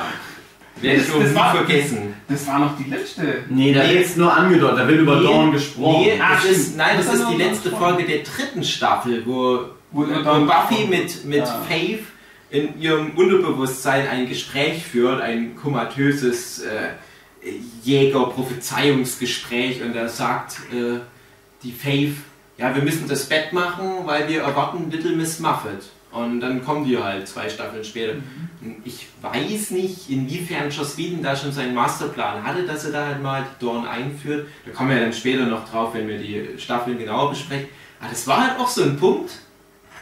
Das weiß ich noch ganz genau, das weiß ich noch wie heute, wie wir uns damals wirklich stundenlang darüber Mhm. unterhalten haben. So, ach, jetzt haben sie einen Fehler gemacht. So, als, hätte Whedon einen Fehler gemacht. Äh, jetzt haben sie aber nicht aufgepasst. Und das ist aber ein Punkt, in einer anderen, in einer schlechteren Serie hätte sowas tatsächlich passieren können. Irgendeine Sitcom, nehmen wir mal das, äh, ich, ich bringe jetzt mal einen Begriff aus der Medienwelt, das Chris Cunningham-Syndrom. Das, das sagt man, wenn irgendwo eine Figur in einer Serie einfach mal ausgeschrieben wird, ohne dass das erklärt wird. Wenn zum Beispiel in einer Sitcom wie King of Queens in der ersten Staffel haben die noch in der ersten Folge einen Hund und da wohnt noch die Schwester von Carrie mit dort und ab der zweiten Folge sind die weg. Die haben Chris Cunningham-Syndrom. Da fallen Hauptcharaktere weg. Und es gibt auch Serien, wo Hauptcharaktere dazukommen, was zum Beispiel mal in der einen Simpsons-Folge mit Pucci, dem Hund, parodiert wurde.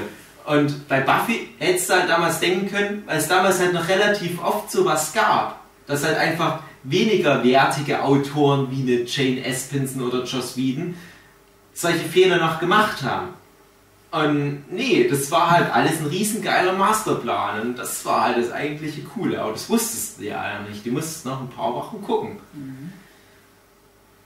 Und alleine wie dann die Folge gleich danach anfängt, ach, da kommen wir ja dann später dazu. Das ist ja schon auch so, ja, Das war ja dann aus Dorns Sicht. Ja, ich habe das Gefühl, niemand bemerkt mich. So geht die Folge los. Genau. Bin hier schon vier Staffeln mit dabei und kann. Genau. Ja, und ab dort habe ich es dann wirklich regelmäßig angeguckt und dann auch ziemlich schnell die Folgen davor alle nachgeholt. Hm, Was übrigens nicht so leicht war, weil das Macht's nicht so nicht nochmal wiederholt wurde. Und Internet gab es in der Form nicht. Nee. War für mich damals ein ziemlicher Kampf. Aber zum Glück hatte ich da eine Freundin, die wirklich ein Videofetischist war, Mhm. alles Ah. aufgenommen hat. Mhm. Wo wirklich, Alles. Die Süße klingt ja traumhaft. da war ein Zimmer voll mit Videos. Videokassetten, das war richtig Geil. Hm? Dann kann ich ja auch noch mal kurz ausschweifen. Ja. Ich habe es damals, als es in Deutschland im Fernsehen gezeigt wird, als ihr es dann halt live on äh, deutschen TV gesehen habt, ähm, es kam immer, ich habe ein paar Folgen immer so gesehen, aber das war halt, ich war noch sehr jung da und ich durfte das, ich durfte da noch nicht über den Fernseher so frei verfügen, wie man es, wenn man ein bisschen älter ist, darf. Und ähm, ich weiß, dass meine Schwester das geguckt Ich habe übrigens mich letztens mit meiner Schwester über Buffy unterhalten und ich habe dir zum Beispiel immer erzählt, dass meine Schwester Buffy-Fan war und das immer geguckt hat und ich dann halt ein paar Folgen auch immer so Mhm. mitgekriegt habe. Habe jetzt rausgefunden, meine Schwester hat eine Staffel gesehen. Ja, oh, immerhin. Was, glaube ich, die vierte Staffel auch war. Mhm. Und ähm, habe dann immer so ein paar Buffy-Folgen gesehen und so und fand es eigentlich cool, aber naja, konnte halt nicht wirklich viel sehen und habe dann noch äh, ein paar sehr wichtige Folgen der sechsten Staffel gesehen, sogar das Staffelfinale der sechsten Staffel gesehen. Ähm, habe dann aber so, naja, Buffy äh, nie wirklich wahrgenommen. Und dann hast du mich im Prinzip dazu gebracht, dass ich das verdammt nochmal angucken soll. Mhm. Und äh, hattest ja auch recht. Ja, immerhin. Ja. Einmal im Leben. Einmal im Leben hat Passiert recht, dass das eine sehr gute Entscheidung war. Ich habe sie mir dann halt auf DVD gekauft und habe dann so pro Tag eine Folge geguckt und dann ab dem Punkt, wo man dann Angel dabei gucken musste, habe ich dann immer eine DVD Buffy geguckt, eine DVD Angel geguckt, habe das dann halt so im Wechsel immer gesehen und äh, ja, so habe ich dann Buffy konsumiert. Dann auch im richtigen Alter letztendlich. Mhm. Als Ja, Kind stimmt. weiß ich nicht. Als Kind hätte ich es wahrscheinlich auch ähm, wahrgenommen als coole Serie, die mich gut unterhält, aber äh, so drauf geachtet, was da wirklich alles passiert und so. Und dadurch, dass ich wusste, okay, es gibt jetzt so und so viele Staffeln und ich wusste ja auch schon, was im Finale der sechsten Staffel passiert. Ich wusste nicht, ich wusste, als ich mir es auf DVD gekauft habe, ich habe mich dann möglichst wenig darüber informiert und habe dann immer drauf, ge ich wusste halt, ähm, ja, wir sind ja im Spoiler-Bereich Mhm. jetzt, ich wusste, okay, die äh, Willow, die wird eine Hexe. Und ich habe dann immer auch deswegen noch mehr auf Willow geachtet, weil ich wusste, okay, die wird eine Hexe und die wird irgendwann auch böse, zumindest vorübergehend anscheinend. Und naja, deswegen habe ich halt auf viele Charaktere noch mehr geachtet als auf andere Charaktere, aber eigentlich auf alle Charaktere und war eigentlich im perfekten Alter, um Buffy dann zu Das gucken. ist generell eine Serie, die man ganz sehr gut noch ein zweites Mal gucken kann, Ja. aufgrund dieses nochmal auf die Charaktere achten, weil die sehr, sehr gute und starke und tiefgreifende Entwicklung alle durchmachen. Halt auch die wichtigen Nebencharaktere.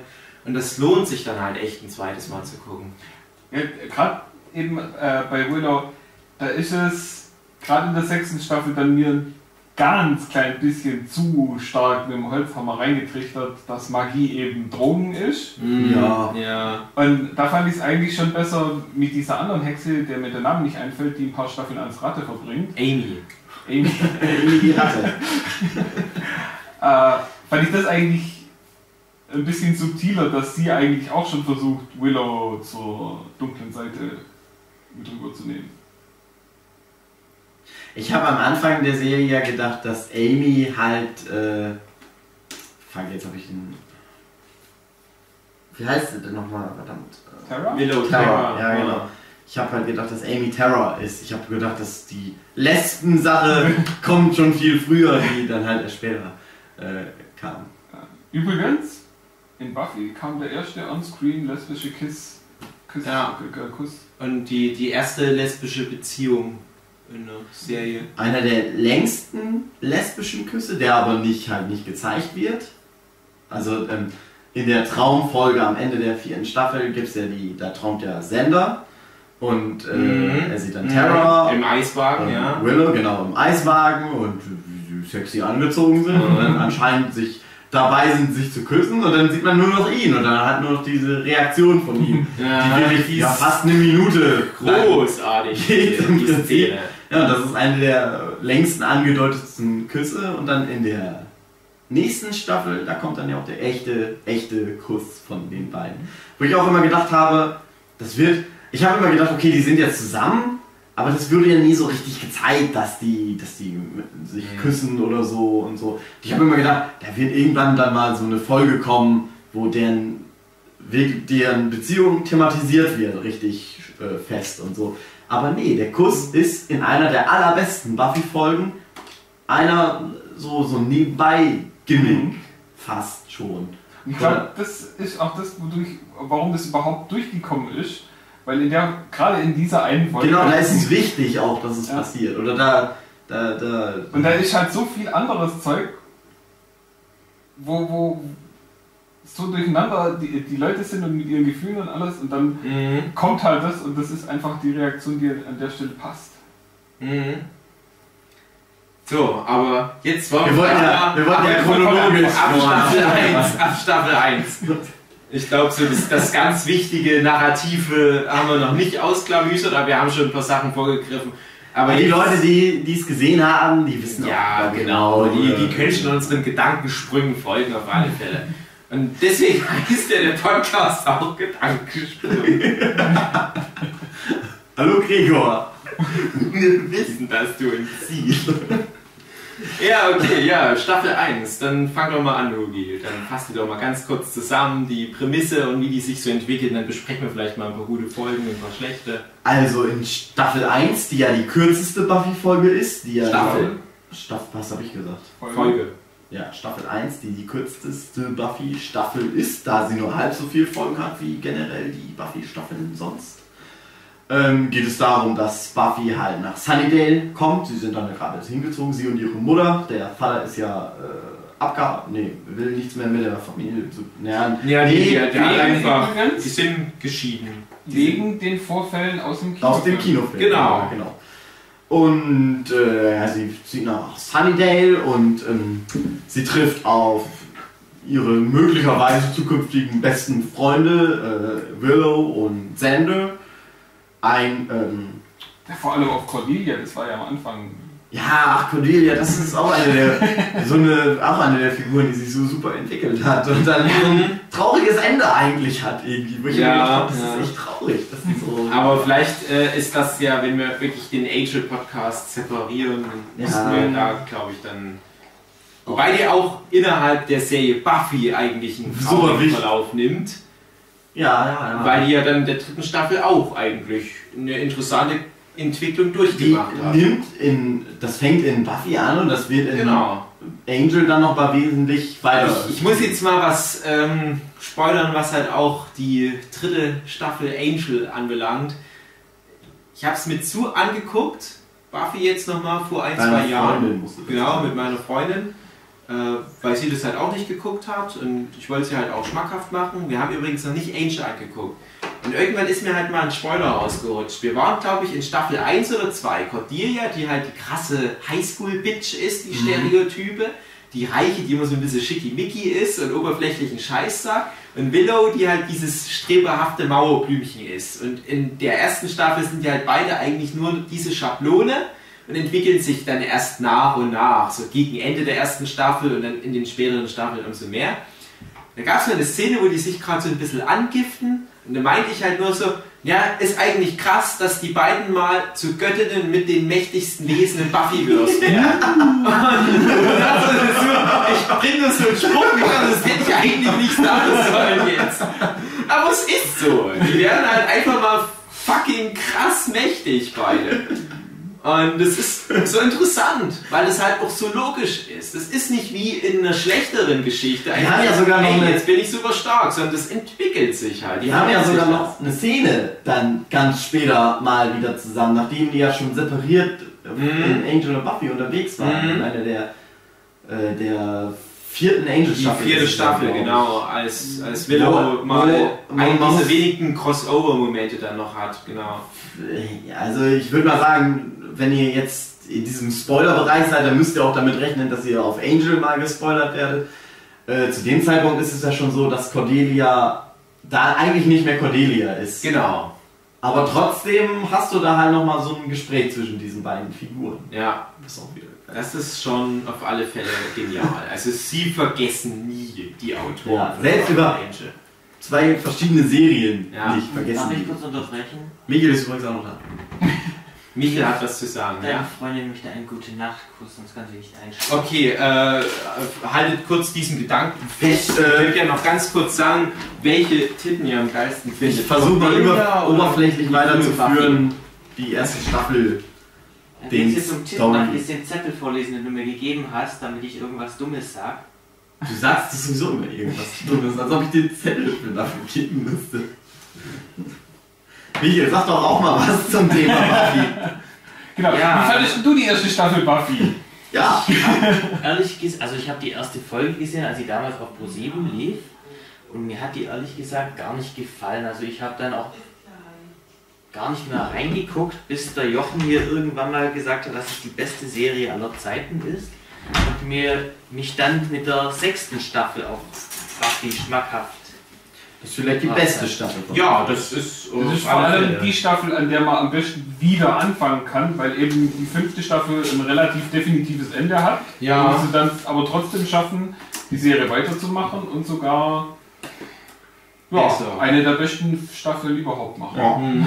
Ich Weil finde, immer wenn ich in Buffy reingeschaltet habe, da habe ich halt immer diese billigen, ähm, komischen Monstermasken gesehen und die aber auch gut sind trotzdem. Also Buffy hat ab- sehr gute also- äh, da Maskenbild. Am Anfang ist es halt noch wirklich nicht so gut, den, gerade die ersten zwei bis ersten drei Staffeln, ab der vierten ist es etwas besser.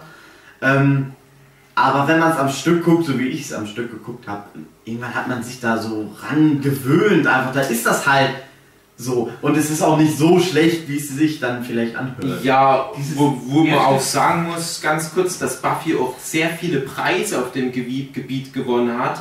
Und Leute, die das als Argument nehmen, und da gibt es relativ viele, und das hasse ich wie die Pest, die müssen halt echt mal gucken, dass das eine Serie ist. Und klar, dann kannst du halt höchstens als Gegenargument bringen, da darfst du halt überhaupt keine fantastischen Designs reinbringen. Und bei Star Trek hat sich doch auch niemand beschwert, deswegen. Klar, also Buffy hat ein Und paar es ist verschiedene besser Designs. als Star Trek Sachen. Ja, ne, weil die Darf halt noch einen Schritt weiter gehen müssen. Ja, bei, bei Star Trek finde ich es halt oft sehr dezent. Da ist es halt Ja. oft nur so was wie eine kleine Wulst. Und bei Buffy sind es dann teilweise so krasse Sachen, wie zum Beispiel, dass es halt aussieht, als würde da irgendwie Lava unter der Haut noch brodeln und so weiter.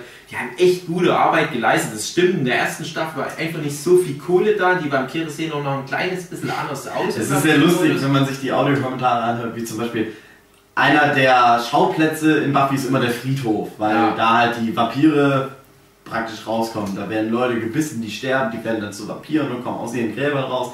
Wie sie den Friedhof halt dargestellt haben, weil sie hatten im Prinzip nur so 5 Quadratmeter Fläche irgendwie vorhanden. Ich glaube, am Anfang ist es auch so, dass sie noch auf einem echten Friedhof gedreht haben. Da mussten sie immer nachts drehen.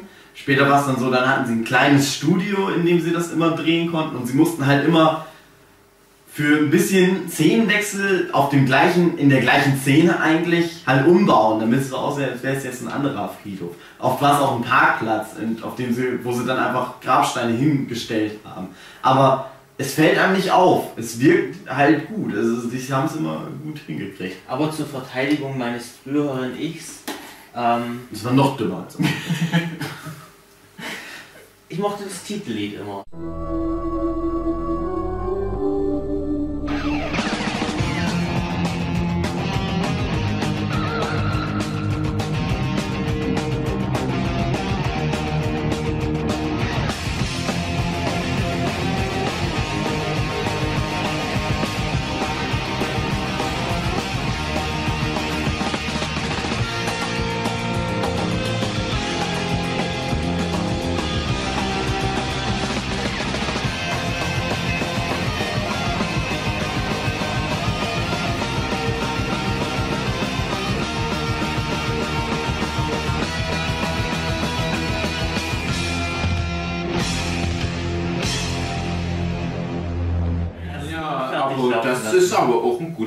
Ich spiele jetzt mal das Titellied ein. Ja. Hoffentlich denke ich dran beim Schnitt. Und nicht diese, diese, diese, diesen Sauserschritt. und bring die Liebe mit auf meinem Himmelsritt. Da, da, da, da. Da, da, da, da. Äh, äh, äh. ich bin so hässlich. So richtig hässlich. Ich bin also der Hass. Und jetzt der Fun Fact, auf den ich hinleiten wollte, auf diesem alten deutschen neue deutsche Welle Schlager basiert das Opening von Nerf Herder, was eins der besten aller Zeiten ist. Ja. Halt als ja gehört. geiles Gitarrenlied und richtig krasser Rock'n'Roll. Und immer, was ich auch an Buffy toll fand, dass sie immer ganz viel ähm, die, die, den, den. Ich glaube, Buffy ist eine der Serien, wo am meisten der, die, die, der Vorspann geändert wurde, als auch in den Staffeln dann mal geändert wurde, was die Hauptprotagonisten angeht. Wo dann halt drin steht, ja, hier, bla bla bla, ist einer der äh, Hauptprotagonisten. Das ist, Mhm. Ich glaube, in der vierten Staffel ist es so, dass die drei oder viermal die, den, Ti- die Titelsequenz ändern, weil Mhm. da halt ähm, Da ist halt Figuren weggehen aus der Serie und neue wichtige dazukommen Ah. und dann als wichtige Protagonisten reingetan werden. Und da darf auch nicht jeder rein in diesen Vorspann. Das sind halt wirklich nur die aller, aller fettesten, krassesten Hauptcharaktere. Und das Oh, sieht und man so was fieses, gemeines. Sechste Staffel. Terra! Psst. Wie cool, aber wie cool. Dazu noch ganz kurz, das ist zwar eigentlich jetzt sechste Staffel, aber es bezieht sich tatsächlich auf die erste Staffel und nicht nur das, sondern auch die erste Folge. Die erste Doppelfolge ist ja irgendwie The Harvest, dieses glaube ich, ich weiß jetzt manchmal nicht die deutschen Folgentitel, die Zeit der Ernte, glaube ich, oder irgendwie sowas. Ähm, da spielt der Typ mit, der in jeder Serie mitspielt, der mit dem langen Gesicht, der zum Beispiel auch bei äh, Six Feet Under mal den Freund von der Claire Fischer spielt. Ja. Äh, der spielt überall mit. Der spielt halt auch bei Buffy in den ersten zwei Folgen noch einen Hauptcharakter. Das ist der beste Kumpel vom Sander. Ah, super, wie ich das fand einfach. Ja, und dann, der sollte eigentlich in den ersten Opening Credits da auftauchen.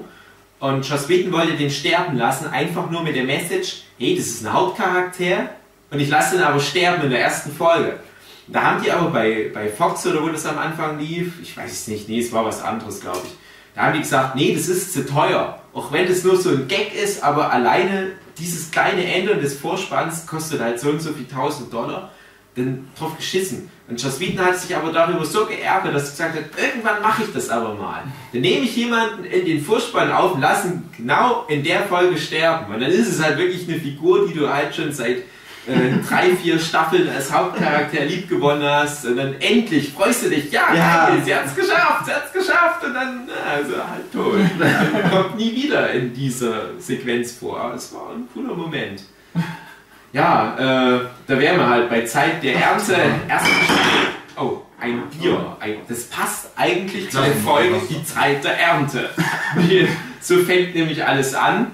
Ähm, Buffy ist halt auch bekannt dafür, die Geschichte, dass ständig mal eine Apokalypse verhindert werden muss. Und die erste Apokalypse wird halt direkt zu Beginn der Serie verhindert, weil da nämlich die Zeichen günstig stehen für ein Ritual. Und der Sunnydale rumort äh, der, erste, der erste Big Bad, nämlich der Meister. Heinrich von Nest übrigens, ein Name, den man sich aus irgendwelchen Zusatzinformationen der äh, Staffelbox da rausnehmen muss. Ein deutscher Obervampir, der schon viele tausend Jahre alt ist und in einer Kirche in Sunnydale eingeschlossen ist und der will dort raus und zu Beginn der ersten Staffel äh, besteht halt die Möglichkeit, ein Ernteritual durchzuführen. Dabei müssen ganz viele Menschen geopfert werden und dann kann der Meister entkommen und ist dann halt ein voll krasser Typ und irgendwie beschwört es den Weltuntergang herbei. Wie genau, keine Ahnung, drauf geschissen. Wird ja später So. noch mal ein bisschen drauf eingegangen. Ja, so beginnt halt die Serie. Ich mag übrigens auch in der ersten Staffel den Big Bad, den Meister, weil der ist noch so der cheesieste Das stimmt, ja. Der ist ja wirklich nur so ein bisschen wie so ein Nosferatu Ja. im Gothic-Look, und aber trotzdem irgendwie witzig. Der hat so ein paar witzige Momente. Das, da geht es schon früh los. Ja, und die erste Staffel, also ich würde einfach mal ganz kurz zusammenfassen. in erster Linie geht es ja nur darum, dass die Buffy sich mit ihren Freunden da erstmal zurechtfindet. Dass sie erstmal auf, also erstmal trifft sie auf ihre Freunde, dann trifft sie auf Giles, der halt ihr äh, Wächter ist. der Bibliothekar der Bibliothekar. Genau. In der Schule, wo nie jemand in die Bibliothek geht. Obwohl es auch Szenen gab, wo dann mal Leute einfach in der Bibliothek standen und was ausleihen wollten. ja, Und dann genau der so. Bibliothekar daneben steht und sagt, ja jetzt, jetzt geh doch mal raus. Wir wollen hier wichtige Sachen. ja, das ist jetzt Was ein soll das? großartiges Szenen. Ja, das ist eigentlich ganz cool in der ersten Staffel. Du hast da ja in der deutschen Version leider nicht diese englische Entsprechung, aber im Englischen sind es halt die Scoobies, wie bei Scooby Genau. Doo, die Gang, das sind halt die Scoobies und die formieren sich halt in der ersten Staffel, da ist das eigentlich nur der Giles, der Wächter, sozusagen die Vaterfigur, dann hast du halt die Buffy als die Jägerin und ihre beiden Companions, das ist halt die Willow, die am Anfang eigentlich nur eine Streberin und ein Computer-Nerd ist und der Sander, der ist halt immer das Herz Nerd. der Truppe. Ist, ja, das Herz der Der ist halt ein nicht intellektueller Nerd, der auch nichts mit Computern kann, der Ja. einfach nur halt mit rumhängt. Dann hast ich du halt die eine Frage einwerfen. Ja, ganz kurz. Ähm, Scoobies, ist es wirklich von Scooby-Doo abgeleitet? Ja. Genau, ja. Okay.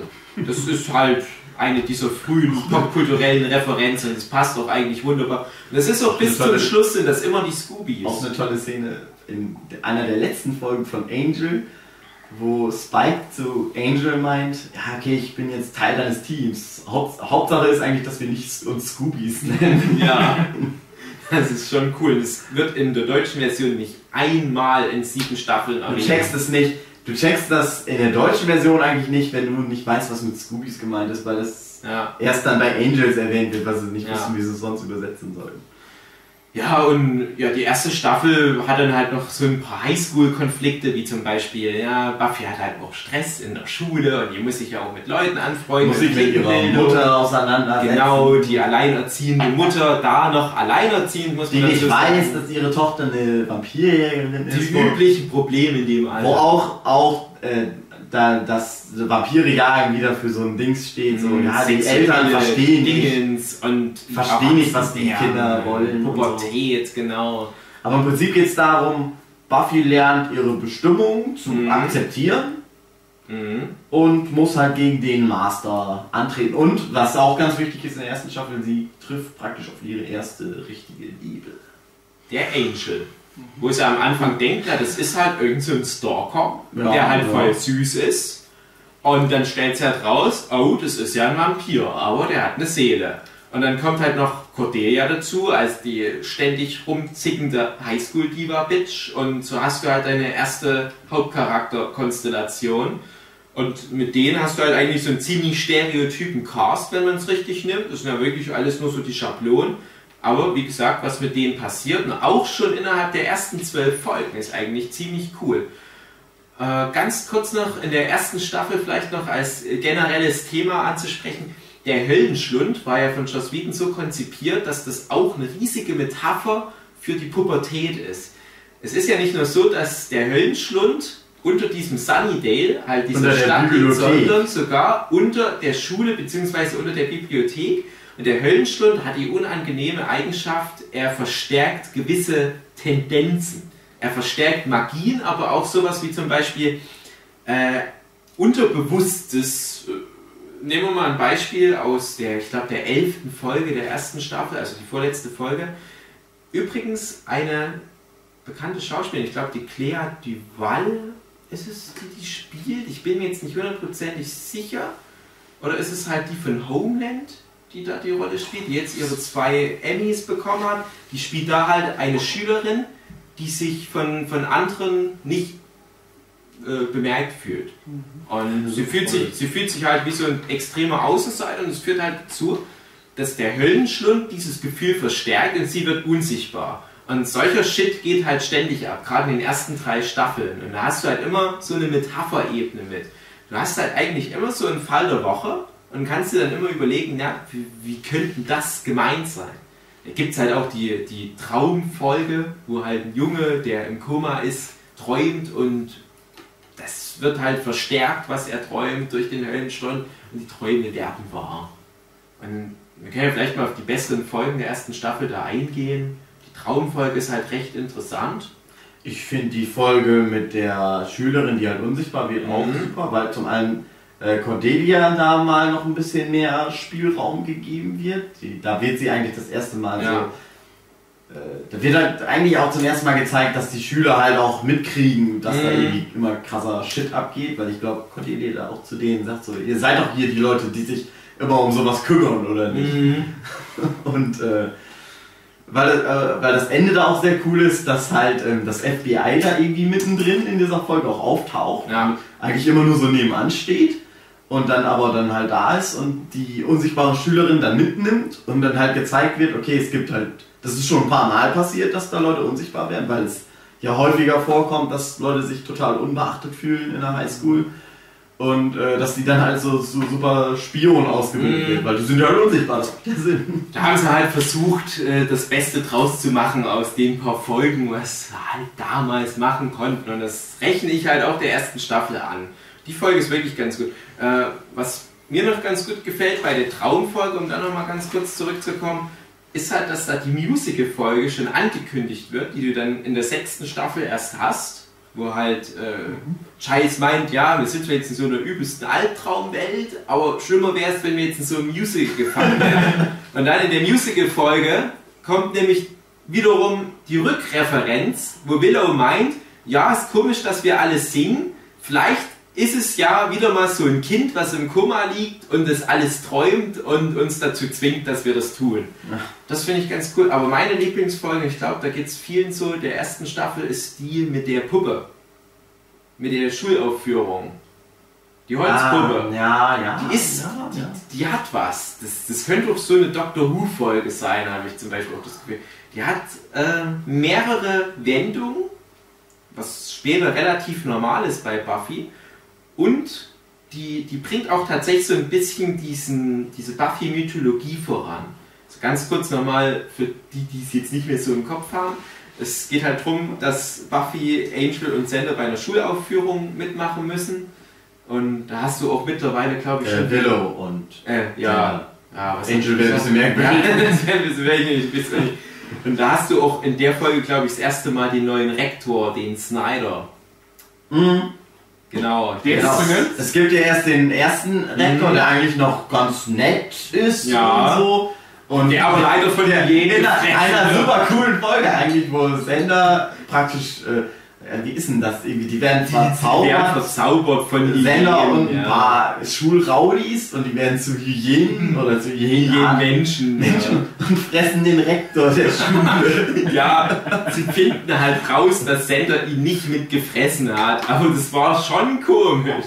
Das War das- so eine, eine der Folgen, die ich auch retrospektiv so ein bisschen in der Ach so, nee, genau. Sender hat das Schwein gefressen. Er war dann Ja, später eingesperrt, genau. aber Sender hat ein lebendes Schwein gefressen. Und wo dann, das ist auch cool, am Ende der Folge, wo er dann meint so, ja, ich kann mich an nichts mehr erinnern. Und er, er macht ja auch dann die Willow, nicht die Willow und die Buffy, vor allem die Buffy, macht er halt Mhm. auch so ein bisschen sexuell Genau, und so. genau. Und äh, wo er dann sagt so, ja, ich kann mich an nichts mehr erinnern, war das wirklich so schlimm, tut mir leid und so. Und wo Giles ihm meint so, ja, nach dem Zauber und so, das Gedächtnisverlust und so, bitte erzählen Sie es einfach Das war so cool. Also das, das ist halt auch wieder so ein Punkt. Da ist das Ende halt nochmal richtig cool. Und eine weniger wertige Serie wie, ich bringe jetzt wieder Supernatural oder meinetwegen Charmed, die haben ständig solche Folgen. Bei Charmed ist das ja irgendwie Thema jeder zweiten Folge. Eine dieser drei Hauptcharaktersen verwandelt sich in irgendeine mystische Kreatur, in eine Harpie, in eine Mumie, in einen Vampir, in einen Zombie, in einen Zeppelin, in einen Transformer. Toaster. Und das hat nie irgendwie ein ironisches Ende oder es läuft nie auf was Sinnvolles hinaus. Die sind total austauschbar. Aber da zeigen die halt einfach, nee, wir haben da schon mitgedacht. Das hat halt schon noch irgendwie einen coolen Twist. Das Es ist nicht doch- ganz Es umsonst. wird auch immer wieder mal angesprochen, Ja, wenn es genau, um ja, den Direktor genau. geht. So, ja, der, der letzte Direktor Ja, wurde von, von Schülern gefressen. Genau, aber halt auch Sanders Pech mit so einem Scheiß wird halt immer wieder thematisiert. Das, das ist halt der Es Beginn gibt auch die Folge mit der, mit der Gottesanbeterin, ja, genau. ja, Und, und das halt Sender in jeder Staffel einfach mal leider, weil er Pech hat, mit Frauen an die Dämonen gerät. Das ist halt blöd, aber das ist halt witziger Running Game. Und ja, und die, die Folge aber halt mit der Puppe, wie gesagt, die führt halt erstmal den. Nein, äh, wir waren noch beim Rektor. Was war denn der zweite Genau. Rektor? Der dritte auch bloß Der Snyder. Folge? der Snyder. Snyder. Ist schon der zweite? Das ist dann der zweite schon, genau. Der ist dann ja, ja bis Der Ende ist der halt dann, Staffel. genau. Und dann kommt halt erst viel später der nächste Direktor, der farbige Kollege, der Robin. Ja, ja. Und Fun Fact für alle, die es nicht wissen und Star Trek mögen, das ist Quark, der Snyder Mhm. aus Deep Space Nine. Hat er eigentlich zwei total coole Rollen gehabt. Mhm. Und ja, der Snyder wird halt eingeführt, was schon mal ein riesen Pluspunkt ist, weil das eine großartige Figur ist. Das ist halt auch eine der wenigen Figuren, die keine Wandlung durchmachen, aber so konsequent keine Wandlung durchmachen, dass selbst sein letzter Moment noch so konsequent dein Direktor Snyder-mäßig ist, dass du ihm applaudierst, während er von einer riesigen Monsterschlange gefressen wird, weil er selbst in diesem Moment noch nur du, du, du, kein Rennen auf den Gängen. Und in der Folge ist, da passiert einfach so viel komischer Quark. Es gibt halt so eine Art Mystery-Plot. Ja, irgendwie geht hier Scheiß ab innerhalb dieser Theatergruppe. Und die haben verschiedene Schüler in Verdacht. Und das läuft natürlich schief. Die haben die falschen Schüler in Verdacht und so weiter. Der Mensch stellt sich raus. Es ist der Schüler mit der Holzpuppe, der die Bauchredner-Nummer macht. Der hat den Dreck am Stecken, aber nicht der Schüler, sondern Puppe. Und dann denkst du, das ist so eine Art Chucky die Mörderpuppe-Parodie oder einfach nur eine Hommage. Dann stellt sich aber wiederum raus, nee, nicht die Puppe ist der Böse, sondern die Puppe ist ein ehemaliger Dämonenjäger, der mal was mit einer Jägerin hatte und der aber zu einer Puppe verwandelt wird und jetzt fürs Gute kämpft und sich als Bauchrednerpuppe da reingeschlichen hat. Und die Böse ist eigentlich wiederum nochmal jemand anderes. Und das ist ja schon mal alles soweit ziemlich cool. Aber das eigentliche Coole ist der Abspann. Das ist, glaube ich, die einzige Buffy-Folge, wo statt einfach nur schwarzer Screen und weißer Schrift und Musik der Abspann wirklich eine Szene ist, wo dann Buffy, und nicht Angel, sondern Sender, wo die das Stück, was sie die ganze Folge aufführen müssen, wirklich aufführen. Und die Ironie daran ist, und das finde ich halt auch generell an Buffy so cool, die kämpfen schon die ganze Staffel gegen krasse Monster, gegen irgendwelche apokalyptischen Superprophezeiungen und so weiter. Aber die kriegen es verfickt nochmal nicht hin, ihr scheiß Lampenfieber zu bekämpfen und kriegen es aber auch nicht in ihr scheiß Stück, was den scheiß 5-Minuten-Trialog, den scheiß auswendig zu lernen. Dann müssen die von der ganzen scheiß Elternschau und Schule auf der Aula ihr hässliches Scheißstück Sommernachtstraum oder was vorführen. Das ist so dumm. Die, gehen so zugrunde dort. Das ist so herrlich. Ich glaube, der Willow kotzt auch noch. Das ist so herrlich. Ne, vor allem, äh, da wird nämlich auch für Willow schon ein wichtiger Charakterpunkt auch nochmal unterstrichen. Halt, dass sie halt Lampenfieber hat, die will nicht vor anderen Leuten sprechen, die ist sehr introvertiert und so. Also das wird halt so lustig dargestellt. Und, ja, und dann halt das äh, ja, Staffelfinale. Das war halt schon dann ziemlich gut. Meine für, oder? Das ist ja das, wo dann der Abschlussball ist und der Meister wirklich dann heraufbeschwört wird, weil sich die Prophezeiung erfüllt. Leider hat selbst Buffy eine Prophezeiung. Ne? Und Buffy stirbt da halt. Ganz genau, das, darauf wollte ich hinaus. Da stirbt Buffy zum ersten Mal. Genau. Das ist natürlich auch ein Schlag in die Magengrube. Also Weiß nicht ja. lang, ist auch Das wird an. aber stirbt irgendwie. Genau. Aber es ist auch gut gelöst. Ist gut gelöst. So. Und das erste Mal, dass Sander eins seiner Momente hat, wo nur Sander einen Tag retten kann. Auch der Beginn einer langen Reihe von großartigen Sander-Momenten, weil Wie war das nochmal? Er ist mit Angel unten da. Ja, genau. Und Angel sagt, glaube ich, irgendwie, du musst die. Genau. Du musst, weil er ja den Herzschlag irgendwie nicht. Genau, er kann, er kann keine Luft, keine Luft in ihre Ja, genau. äh, Lungen pumpen. Und deswegen muss halt dann Angel die ertrunkene Buffy äh, per Mund zu Mund Ja, Sender muss die ertrunken. Ja, was habe ich zu Mund. gesagt? Mund zu Mund beatmen, Ja. weil er es kann. Genau. Fall. Und der Punkt, der da halt etabliert wird, ist, dass Sander als der einzige in dieser riesen Gruppe von Superhelden, der niemals Superkräfte erhalten wird, dass der es halt wahrscheinlich häufiger als irgendjemand anders in der Serie schafft, die Apokalypse zu verhindern oder halt äh, häufiger als irgendjemand anderes so wirklich direkt mit involviert ist. außer vielleicht Buffy selbst. Ähm, weil er halt auch wiederum Eigenschaften hat, typisch normale menschliche Eigenschaften, die halt auch wiederum wichtig sind. Und das ist auch so eine schöne Message. Das ist ja auch das, was wir gestern mal. Also der erste Krillin. Genau, das ist der Krillin von Buffy, oder? Aber noch ein besserer Krillin eigentlich, weil er Ja. noch wichtiger ist. genau, das schon, ja. Aber beide kriegen das heißeste Männler. Kann man so sagen, ja. Und, und Ja. charakterlich auch sehr ähnliche Mädels, wenn man es so sieht, ja. Beides, Ja, ja, beides. Mädels, die so ein bisschen Fish out of water mäßig sind vom Humor her und so ein bisschen die, die unzugängliche, aber geile Bitch. Ja, und wo wir jeden umbringen könnten, wenn Genau, stimmt. Das ist interessant. Und wir wissen ja, äh, Joss Whedon scheint sich auch ein bisschen mit Dragon Ball auszukennen. Vielleicht ist es ja nicht von ungefähr. Aber jedenfalls, das fand ich halt sehr gut an der ersten Staffel, wie die endete. Und das war halt für mich auch direkt so ein Anfixpunkt, wo ich gesagt habe, das guckst du auf alle Fälle weiter, weil das war geil. Der Meister wird halt besiegt, wie äh, alle Big Bats am Ende der Staffel besiegt werden was jedes Mal sehr großartige Finalkämpfe sind. Mir fällt nicht einer ein, nicht ein Kampf gegen so ein Big Bad, der irgendwie vergleichbar mit was anderem wäre. Der Meisterkampf, gut, der ist noch vielleicht ein bisschen unspektakulär, aber immerhin stirbt ja Buffy und dann gibt es noch die coole Szene, wo, glaube ich, Cordelia mit einem Auto in die Bibliothek reinfährt und in der Bibliothek öffnet sich der Höllenstund, da kommt so ein Tentakelmonster raus, die kämpfen gegen das Tentakelmonster und so weiter. Da hat jeder was zu tun, das ist ziemlich cool. Und das ist halt eine schöne Tradition. Einer meiner. Lieblingsmomente oder Szenen oder was weiß ich ist, äh, wo Buffy halt zum Meister hochgeht und äh, da sind halt noch ganz viele Vampire, die halt da drauf zustürmen. Und Angel hat dann im Prinzip die Aufgabe, die ganzen anderen Vampire aufzuhalten und sie sagt irgendwie, setz mal ein amtliches Gesicht auf und dann hat er halt seine Vampir, kriegt, äh, zieht er sein Vampirgesicht auf und kriegt Mhm. Wo ich so gedacht habe, ah, hier, Buffy ist auch der Chef, die gibt die Befehle.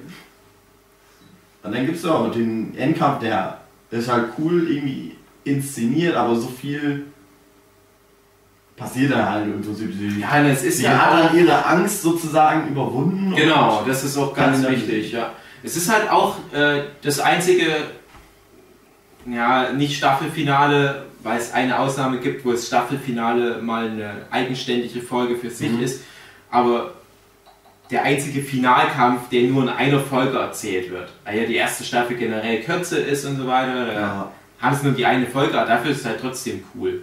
Es ist halt ein schöner Übergang dann auch direkt in die zweite Staffel, finde ich. Einer der wenigen oder einer der ja, generell wenigen Schwachpunkte, der aber nachträglich wieder ausgeglichen wurde, ist, ähm, dass äh, Dala in der ersten Staffel ja stirbt. Mhm. Schon, ich glaube schon in der zweiten oder dritten Folge. Ja, relativ früh fünfte, glaube ich, Und wo das- halt rauskommt, dass Angel ein Vampir ist. Genau, und äh, dann halt, wie gesagt wird, ja, dass Dala halt ihn zum Vampir gemacht wird, das wird erzählt. Mhm. Aber dass er überhaupt nicht irgendwie so rüberkommt, als, als Mhm. wie wichtig das eigentlich ist. Und er bringt sie halt um, relativ unspektakulär Ja, sogar. das stimmt, ja. Und dann ist sie halt tot. So, dass ich das beim Gucken gar nicht mehr, ich hatte es komplett vergessen. Als, das geht allen so. als Dala Ja. dann später wiederkommt, hatte ich total vergessen, dass die ja wirklich schon in der ersten Folge, in der ersten Szene Ja. zu sehen ist. Ja. Und diesen ganzen Vampir-Shit praktisch startet. Ich kann ja mal an. ganz kurz, wie das für uns damals war. Schule, äh, letzte Folge, erste Staffel Angel, die allerletzte Szene.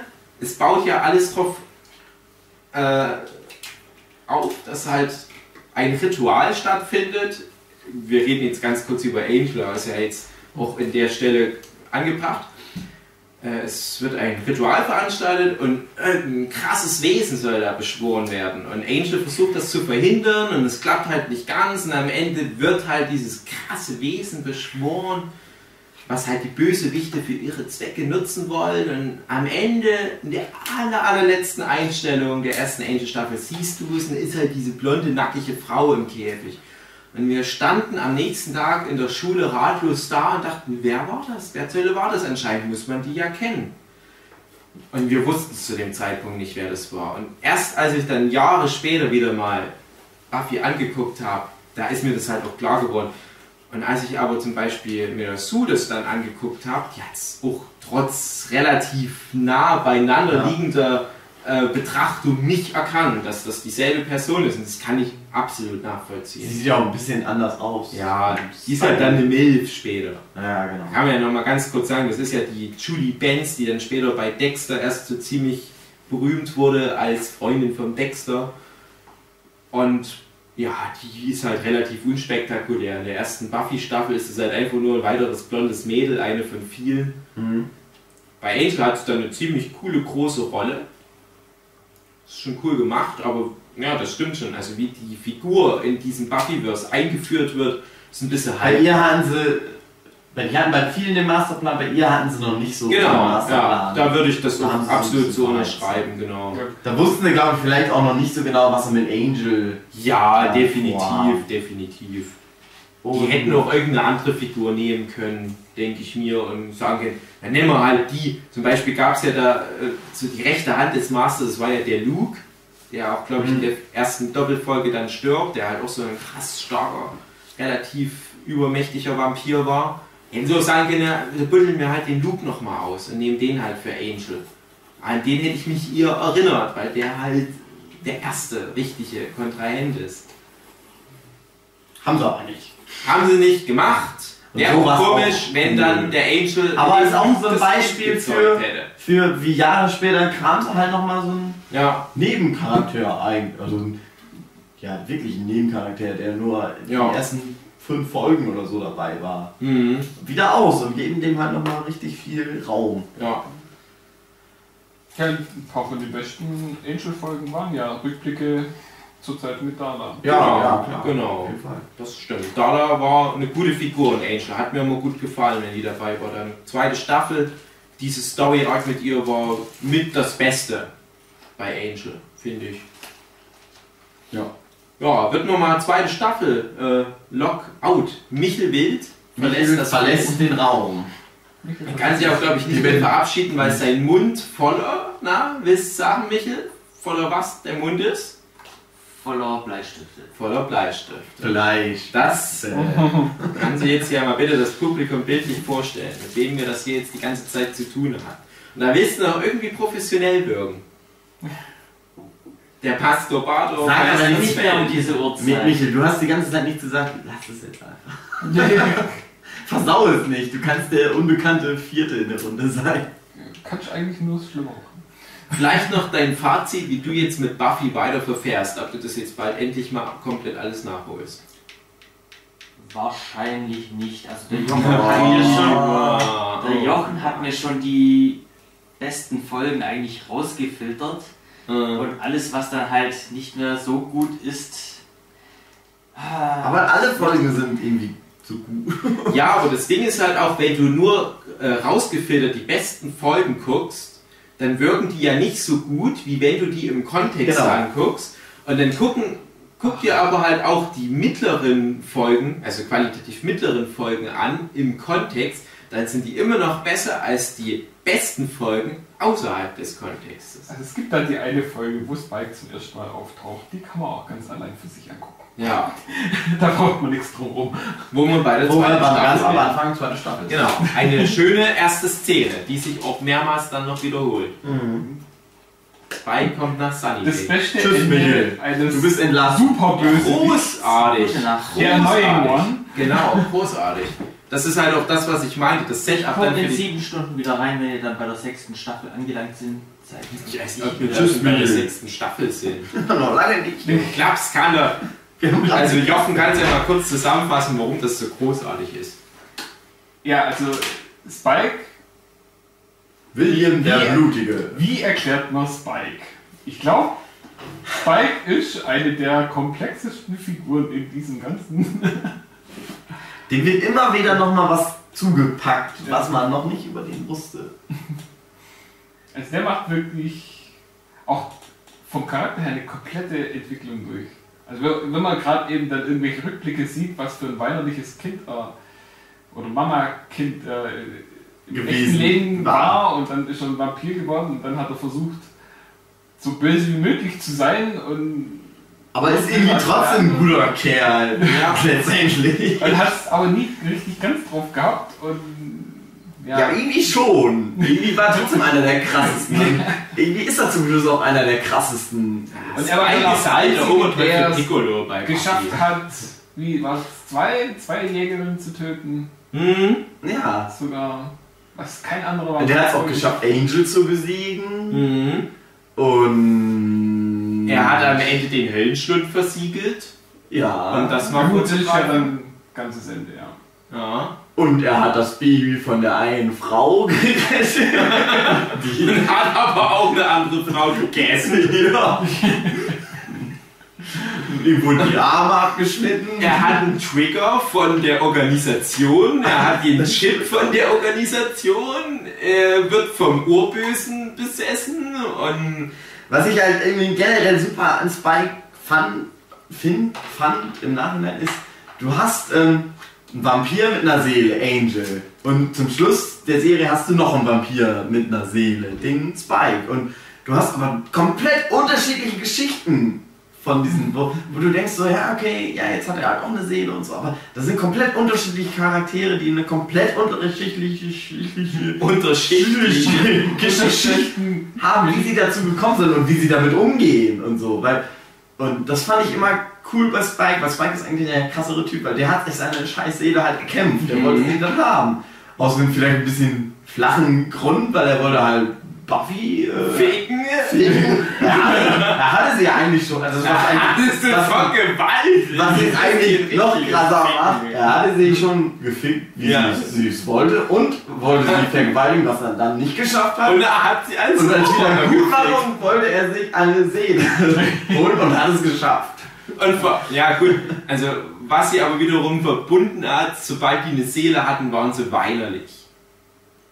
Angel sehr lange, Spike hat es eher. Spike irgendwie, aber nur ein paar Folgen. Und äh, Ja. dazu muss man sagen, der war ein bisschen weinerlich, aber der war ja auch besessen vom. Urbösen, genau. Das klingt jetzt wahrscheinlich für Leute, die noch nicht so weit sind, dann komisch. Die sollen sie jetzt auch gar nicht, dass sie gar nicht gucken. Ja, genau. Jene und besessen, was? Ja, das fand ich auch super, weißt du? Das war halt, da gibt's auch einen super Spruch bei Buffy, der das wieder zusammenschreibt, so, ja, du und deine Seele, du hast drei Wochen heulend im Keller gehockt und jetzt geht's dir wieder gut, was willst du eigentlich?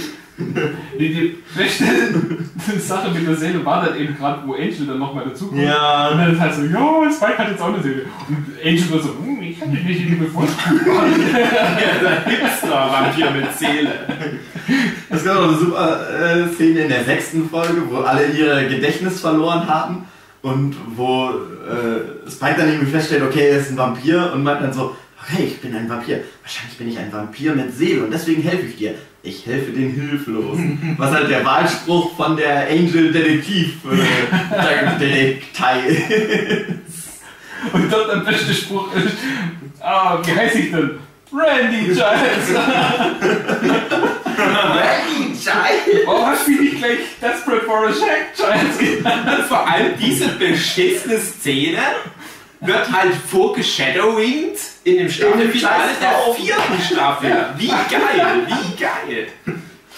Okay, zweite Staffel. Zweite Staffel. Ja, Spike ist halt einfach, der Spike entwickelt sich mit so geil. coolen Auto und mit Drusilla, der abgefuckten Vampirbraut, wo man Mhm. so Die super schwach ist, wo aber Genau. alle sagen, die ist super stark, wenn erstmal ihre Kräfte zurückkehren. kommen halt an, fahren irgendwie ein Rosenbeet über oder das Schild. Fahren, vor allem eine Karre, wo alle Fenster abgedunkelt sind, mit irgendwelcher Farbe drüber geschmiert, sehen kein Stück weit raus und Harte Rockmusik das halt alles läuft. Mhm. Das ist halt ein Lebemann und das ist halt der schöne erste Eindruck. Bis dahin hattest du halt ziemlich aristokratische Vampirverhältnisse, so das, das Klassische eigentlich.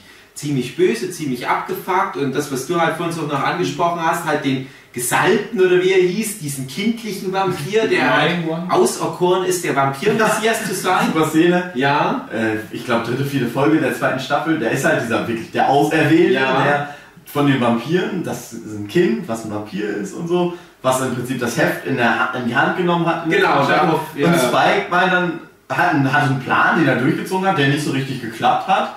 Und äh, der meint so, ja, das war scheiße und so, was du gemacht hast. Und dann sagt er, ja, ja, nimmt das, sperrt es in den Käfig, macht den Käfig zu und zieht es so, Sonnenlicht drauf, es ist tot. Ja, und ja, er ist genau, der Bösewicht der und, und genau, genau das meine ich halt. Du hast halt diese, diese alte cheesy Version der Vampire, dann kommt halt der coole Lebemann-Vampir, was du halt noch nie gesehen hast. Und Vielleicht, seinen eigenen Scheiß. vielleicht höchstens Lost Boys, der Film aus den 80ern, die sind ja ein bisschen in der Richtung. Aber halt wirklich so diesen, diesen äh, richtig coolen Rocker-Punk-Vampir. Und er sagt, drauf geschissen, hier kommt Kind in Käfig, Affe tot, ich will Bier. So, und wer mir jetzt nicht gehorcht, dem passiert der gleiche Scheiß.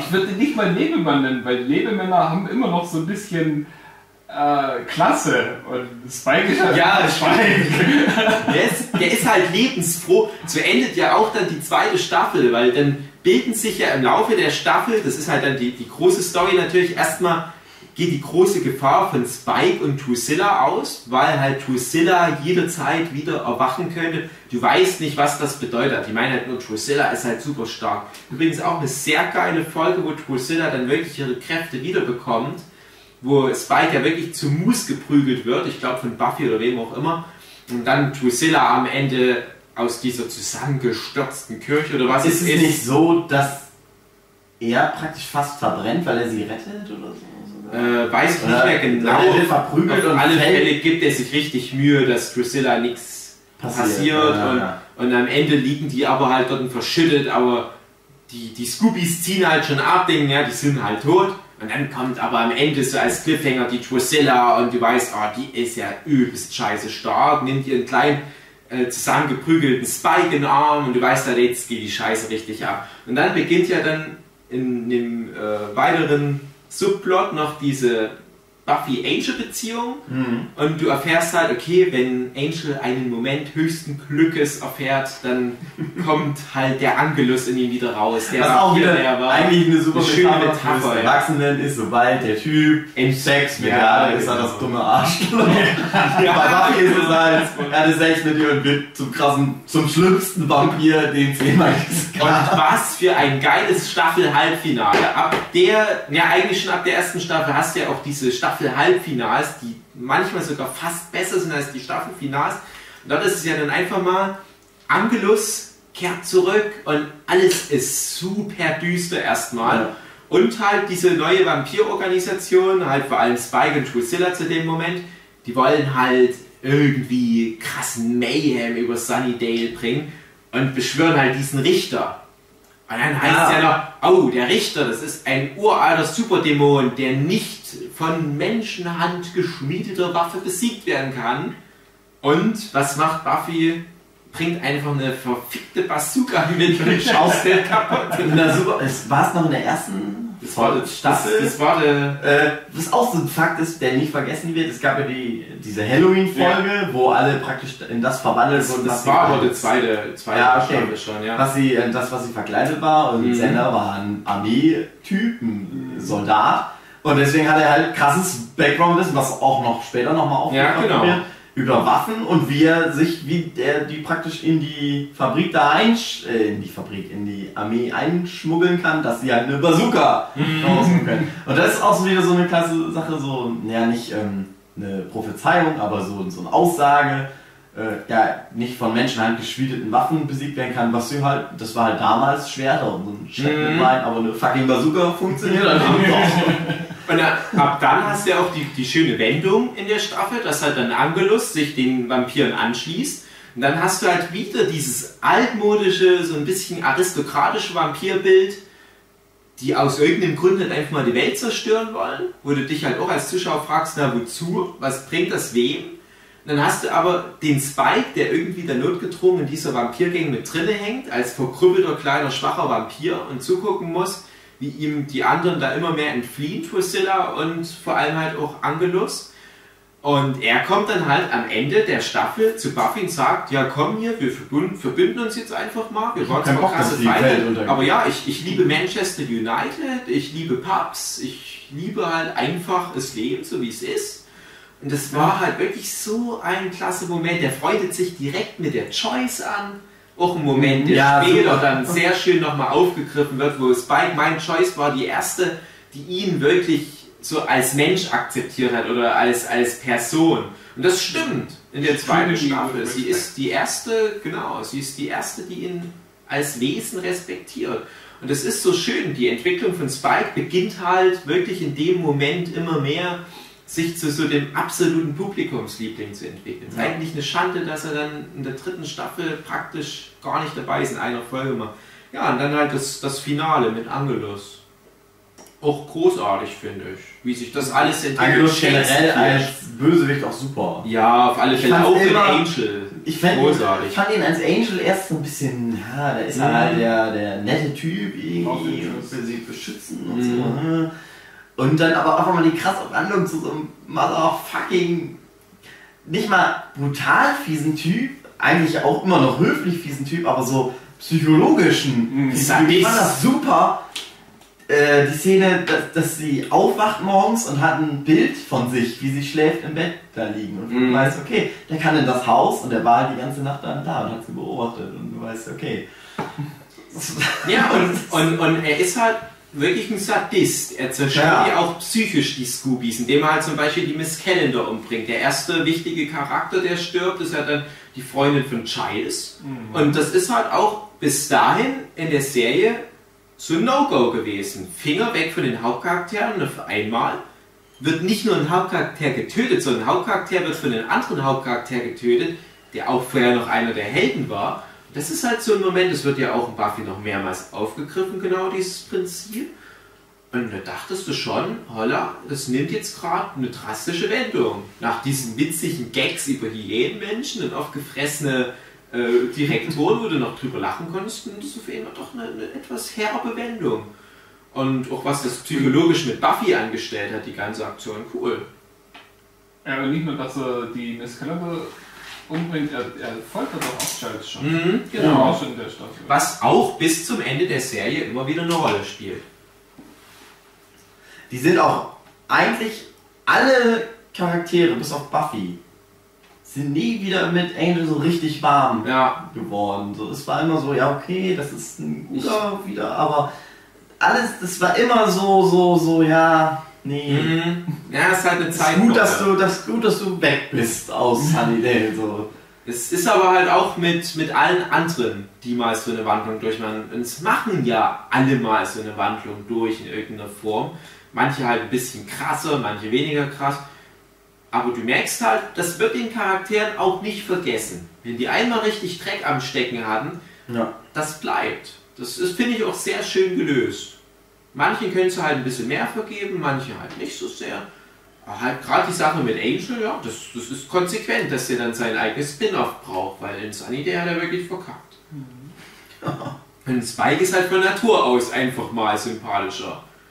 Der, der kann da, glaube ich, auch einfach besser drüber stehen, dass der halt sowas wieder äh, ausbügelt, so eine Kacke.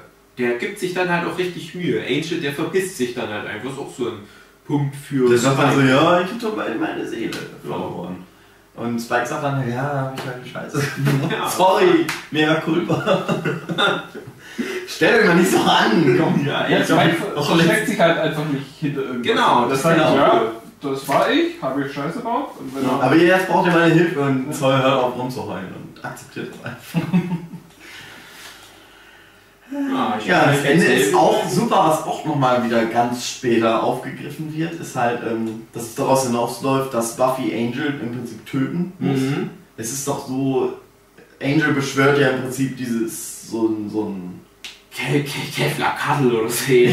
Sowas. so ein Ding genau, was nur mit seinem Blut Mhm. erstmal äh, heraufbeschworen kann und nur mit seinem Blut kann es auch wieder Und das, das. Ding, halt irgend so ein Steingötze, würde halt die Welt einmal durch sein Maul filtern und in die ewige Verdammnis jagen, was Ja. halt einer Apokalypse gleichbedeutend wäre. Ja, und dann halt fast schon Shakespeare, wie sich die Szene entwickelt mit Sander und Willow, die dann halt noch in einem Nebenstrang äh, Sachen machen und Willow mit ihrem ersten größeren Zauber, den sie anwendet und so weiter. Genau, einmal das. Und einmal kommt eine Sache vor, die Sender im Prinzip ja, nicht vorgehalten wird, aber ganz und, hat so in der letzten Staffel nochmal äh, wichtig wird. Da lügt er nämlich Buffy an Mhm. und sagt zu Buffy, ähm, äh, also es geht ja darum, ähm, Buffy muss jetzt Angel töten und äh, er meint so, ja, Willow hat gesagt, lass ihn leiden. Und so. Und in, der, in der, einer der letzten Folgen der siebten Staffel geht es dann ja darum, dass, äh, dass äh, Anja ein Dämon ist, was sie ja eigentlich die, also die, meiste, ja, die Mhm. meiste Zeit ist ja auch ein Mensch und aber vorher war sie ein Dämon und dann ist sie halt wieder ein Dämon und muss. Es geht darum, dass sie getötet werden soll und Buffy sagt halt, naja, ich töte halt Dämonen und äh, dann bringt sie das halt auch wieder auf, dass sie Angel töten musste und meint dann halt auch so, so ja, Willow hat gesagt, lass ihn leiden und Willow sagt, das, das habe ich nie gesagt. So. Ja. Das wird auch nicht so Das weiter thematisiert. Das ist halt so, ja, da Das da stimmt. Sender halt auch mal Shit. Genau, Ja. genau. Und, aber auch nachvollziehbar, weil, weil Sender hat ja auch sehr drunter gelitten. Das war aber auch ein Moment, wo ich gedacht habe, naja, das muss er jetzt auch sagen, weil Mhm. Buffy braucht im Prinzip jetzt so die, die Eier, um das halt zu machen. Und Ja. es ist halt auch wirklich dann nochmal fies. Er wird, er kriegt seine Seele wieder und Ja. dann muss sie ihn töten. Ja, es, muss ist ja, ja, es ist ja wirklich fast der Moment, wo sie gerade zusticht und sie kann ja noch mal ganz kurz, glaube ich, sogar abstoppen. Also es ah, ist, fuck. nee, es ist so, er kriegt, sie, sie setzt an, er kriegt seine Seele wieder und sagt, es tut mir leid, oder ich weiß gar nicht mehr, ob er Mhm. noch was sagt, und sie so, ja, bringt ihn halt um. Ja, eben. Und Er ist ja dann nicht schön erstochen, wo er die Seele zurückbekommt. nee, ich glaube, da Nee. wird ihr vielleicht erst so richtig bewusst, aber es ist wirklich so ganz, Ganz kurz davor. vorher, Ja, ja. ganz kurz davor. Also seine Augen leuchten ja und dann sticht ihn zu und dann merkst du das. Ja, also er kriegt seine Seele wieder und sie, er, sie bringt ihn um und äh, Es ist schon cool. Also es ist ein cooles Ende und vor allem, weil ja auch Buffy am Ende die Konsequenzen des ganzen Shits, was da passiert ist, nicht äh, handeln kann und dann einfach mal Sunnydale verlässt. Das Ja. ist ein schöner Cliffhanger auch. Vielleicht noch mal ganz kurz, was sonst noch so in der Staffel passiert, dass halt dann Oz eingeführt wird, Mhm. von Seth Queen Mhm. äh, gespielt, auch eine tolle Figur, auch so ein Publikumsliebling. Äh, Hauptcharaktere, ansonsten ja, die Lehrerin, die halt, äh, wie ja, ne, die war ja schon in der ersten Staffel dabei, die Miss Calendar. Ja. Die stirbt halt. Stirbt ja. Tritt in der zweiten Staffel nicht auch schon der Bürgermeister auf? ja, der wird erwähnt. Wird er nur Der erwähnt? wird am Ende der, der ersten, naja, ich weiß nicht, also jedenfalls gegen Ende des, äh, Ich glaube, der äh, des ganzen Direktor. Zeugs ruft der Direktor den an. Ja, Ja. genau. Hm. Aber warum? man halt Ach, merkt, der Direktor weiß halt auch nicht, wie Ja, stimmt, das habe ich ja ganz vergessen. Die Kentra wird ja eingeführt. Die wird Ja. im Laufe der Staffel eingeführt als die Jägerin, Ach ja, die ja. erschaffen wurde, weil Buffy am Anfang der ersten Staffel kurz tot war. Und äh, die Kentra wird Aber ja gegen Ende dann in der Bibliothek umgebracht von Drusilla, Mhm. was wiederum dann in der dritten Staffel noch Auswirkungen hat. Und Das hat ja Auswirkungen bis in die letzte Staffel rein. genau, Ja, genau, das, das hat enorme Da Auswirkungen. wird halt eingeführt, okay, Buffy war tot, es gibt jetzt zwei Jäger. Ich muss da mal ganz kurz was einfügen. Äh, Das war für mich nämlich eine der wenigen wichtigen Informationen des Buffy Comics, also der offiziellen achten Staffel, äh, dass nämlich halt der Shit wirklich dazu führte, dass halt dann das Urböse äh, heraufbeschworen wurde und wie das dann halt mit dieser Jägerinnenarmee und so weiter alles lief. Es wird ja mal gesagt, Buffy ist schuld, dass das Urböse in der Ja. letzten Staffel da so, so abgeht. Ja, Und, na gut, die, die Hauptschuld liegt dann halt auch an dieser Geschichte mit Chloe, aber halt da fängt halt der Scheiß an. Und es wird nochmal in der achten Staffel ein kleines bisschen genauer erklärt, so diese ganze Jägerin, Blutlinie und so weiter. Aber trotzdem, ich bleibe dabei, achte Staffel lieber nicht lesen, egal. Und diese Kentra-Geschichte läuft halt auch darauf hinaus, dass dann die Polizei sich sogar mit einschaltet und Buffy Stress mit Bullen bekommt. Was ja nochmal so ein interessanter Twist ist. Das ist ja nicht so oft in der Serie, dass da wirklich das Gesetz sich mit einschaltet. Und da hat dann der Direktor irgendwann mal halt das letzte Wort. Und der kommt dann, glaube ich, auch mal mit ein paar Bullen dazu, als gerade die Kendra, glaube ich, auch gerade draufgegangen ist. Und da merkst du halt, okay, die haben halt noch irgendwie eine, eine Instanz, die über der Polizei steht. Das ist halt der äh, Bürgermeister. Und dann lieber klären wir solche paranormalen Fälle erstmal mit dem Bürgermeister. Da denkst du schon, uh, der Bürgermeister, das, das könnte noch was werden, was da kommt. Das ist schon auf alle Fälle schön vorgestellt.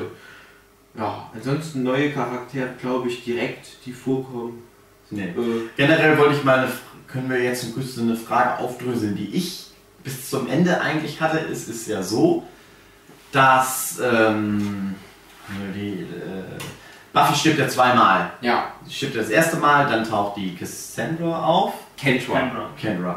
Und äh, dann Face, als Kendra stirbt. Ja. Dann taucht Face auf. Und dann ist es ja so, dass Buffy nochmal stirbt. Mhm. Und ich habe immer gedacht, ich habe also irgendwie noch erwartet, dass noch eine dritte Jägerin mal irgendwie auftaucht. Mhm. Und ähm, ja, letztendlich ist es halt so, nee, passiert nicht, weil Buffy ist ja schon gestorben. Die ist Mhm. eigentlich aus diesem ganzen Jägerin-Shit raus. Ja, genau. Für sie kann keine neue mehr Jägerin mehr kommen, weil es kann für eine Jägerin immer nur eine neue Jägerin Ja. kommen. Deswegen Also so, kann Buffy so oft sterben, wie sie will. so legt man sich das zurecht. Ja. ja. Ist aber auch Ja, Das ist, schon, So ist eigentlich logisch. Faith ist die. Ja, Es gibt ja also eine Linie. Das, genau, es ist aber ein Punkt, was man trotzdem ansprechen muss. Sie verliert ja nicht ihre Jägerinnenkraft und die Jägerinnenkraft teilt sich auch nicht auf auf Faith und Buffy. Die haben beide gleich viel. Das ist eigentlich ein logischer Fehler. Und genau der Punkt, das ist das, was ich meinte, wird es in der achten Staffel erklärt. Es darf nur eine Jägerin geben, zwei sind auch noch vertretbar, aber wenn es zu viele Jägerinnen gibt, dann ähm, rutscht nämlich auch das Gleichgewicht Mhm. äh, des Guten gegenüber des Bösen in eine falsche Richtung. Das Böse darf halt auch nicht zu schwach sein. Das ist so ein Yin-Yang-Ding. Das finde ich ganz interessant. Was aber keinen Sinn macht, warum hat die noch die ganzen Jägerinnen-Fähigkeiten, aber genau dieser Punkt fällt weg. Und da bin ich mir halt nicht sicher, ob es Joss Whedon einfach vergessen hat oder ob das halt einfach nur so stillschweigende Welcher Vereinbarung mit den? Nee, äh, dass, dass, dass halt für die tote Buffy in der fünften Staffel wieder eine neue Jägerin kommt. Nee, ich, ich finde es ganz logisch, dass mit dem Tod einer Jägerin eine andere Jägerin aktiviert wird. Ja, Und, Und sobald die die- andere Jägerin aktiv ist, ist die erste Jägerin nicht mehr aktiv. Die hat dann zwar noch alle ihre Fähigkeiten, okay, aber sie sie ist eigentlich tot. Jägerin. Es war halt eigentlich, äh, ja, Buffy kommt halt wieder. ja. Ähm, aber sie ist dann nicht mehr die aktuelle Jägerin. Die aktuelle Jägerin ja ist... das, das schon, aber das weiß ja anscheinend das Jägerinnen gehen trotzdem nicht. Das, weil, weil sonst hat sie ja noch alles und ich verstehe halt nicht, warum genau der eine Punkt wegfällt.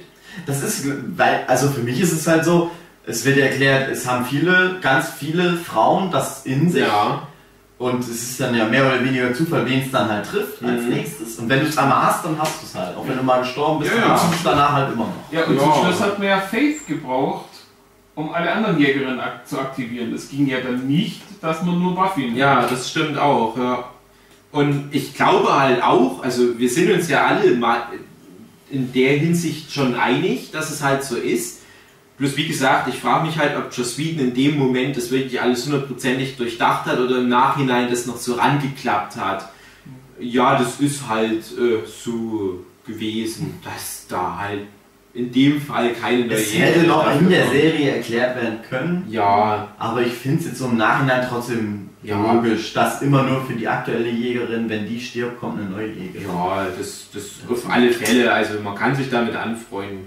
Es wäre halt schön, wenn es wirklich mal direkt so angesprochen wird, dass du halt das Gefühl hast, okay, die haben es nicht vergessen, denen ist es auch aufgefallen. Aber das ist eine, eine Sache von, von so vielen losen Story-Dingern, die irgendwie immer gut erklärt wurden.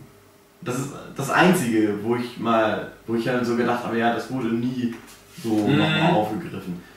Das kann ich denen auch verzeihen. Vor allem, weil es halt auch so ein Punkt ist, so der, den man sich selber nochmal ja, erarbeitet in eben, genau, genau. Das ist keine Raketenwissenschaft Ja. da. Es, es wird ja auch zum Glück relativ einfach gehalten, diese ganze Jägerin-Mythologie. Ja, ansonsten Und vielleicht. selbst wenn es zu dem Zeitpunkt eine dritte Jägerin gegeben hätte, hätte es ja niemand gewusst. Ja, ja, eben. Ja, eben. Es gab Ich hab halt immer- mehr. Genau. Ich habe aber immer gedacht, in der sechsten Staffel oder halt in der siebten Staffel taucht eine dritte Jägerin dann auf. Sozusagen. Vielleicht hatten sie auch mal so einen Plan, dass statt Giles äh, die dritte Jägerin mit den Anwärterinnen dann mal auftaucht und sagt, hier, ich bin übrigens die dritte. Vielleicht ist aber im Prinzip ja, auch egal. ja. Ich habe halt immer gedacht, es kommt noch eine dritte Jägerin und dann kam halt keine und das Ja, also ich kann mir gut vorstellen, dass es in diesem Expanded Universe, ob es Canon ist oder Off-Canon, vielleicht da irgendwie eine Romangeschichte gibt, dass halt auch dieser Tod noch eine Jägerin hervorbringt, was die sich für die Romane vorhat. Irgend so ein Shit. Aber drauf geschissen ist halt echt auch nicht so wichtig. Aber wie gesagt, die Mythologie, die ist interessant im Buffyverse, aber die steht halt nie im Mittelpunkt. Und dafür halt auch wieder der schöne Beleg, eine der ersten Szenen in der ersten Staffel, wo Buffy das erste Mal auf Geils trifft, ich nenne ihn lieber Geils, Geils. Scheiß, äh, wo Scheiß gleich mal so einen Monolog hält über diese Mythologie, dass halt der Höllenschritt ist und früher, lang bevor die Menschen wandelten, gab es halt Dämonen, die haben sich mit Menschen gepaart und entstanden halt sowas wie die Vampire und davor gab es aber das Urböse und die Urgötter und die Mächte, die waren oder the powers that be und so weiter. Und der Buffy nur so, ah, interessiert mich nicht. Und das bringt es eigentlich auf den Punkt. Und die kommen zwar hin und wieder, es kommen ja Leute wie die Jasmine bei Angel oder The Powers That Be werden immer mal reaktiviert. Zum Beispiel die Cordelia hat ja die Powers That Be in sich drin. Ich weiß gar nicht mehr, wie die auf Deutsch hießen.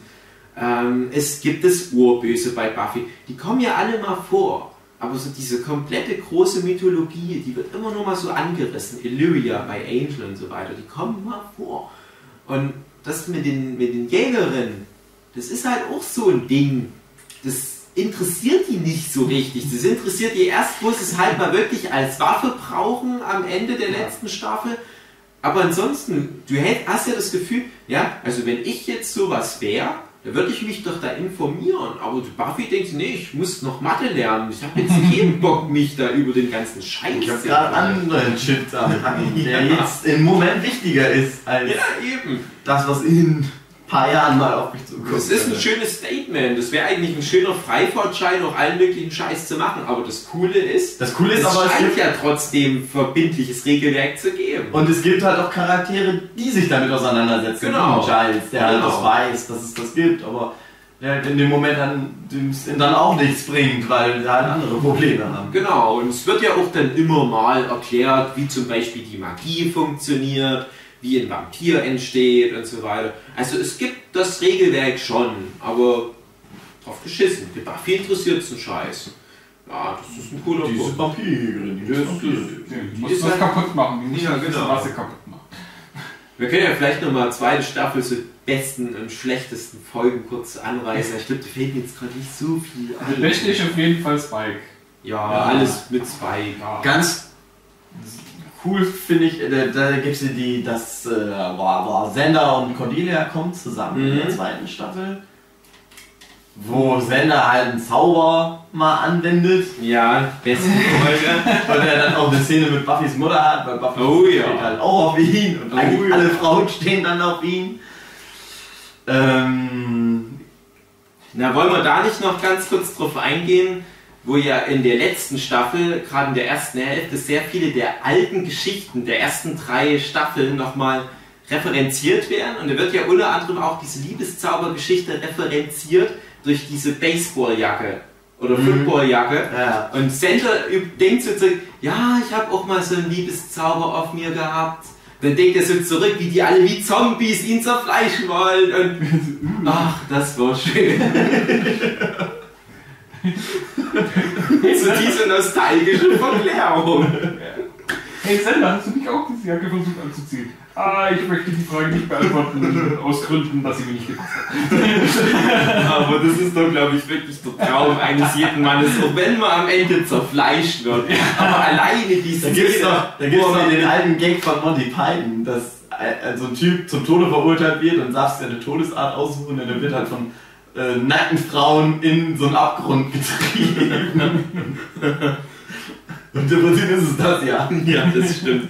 Aber alleine die Szene, ja, wo er Bibliothek, ich glaube, mit Amy und mit Buffy ist, oder? Waren es die beiden und alle schon so ein Reizwäsche?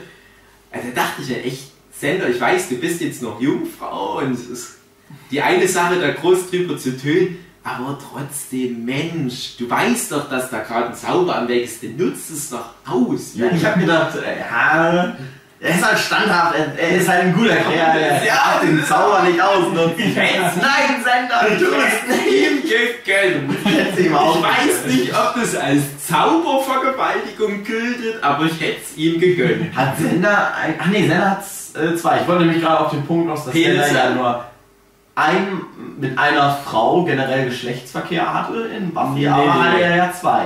Äh, ich glaube, es sind sogar mehr. Es sind Oh. mehr, ja, es sind doch mehr. Was? Es ist halt. äh, Also Face auf jeden Fall, die ihn in den ihn. Ja.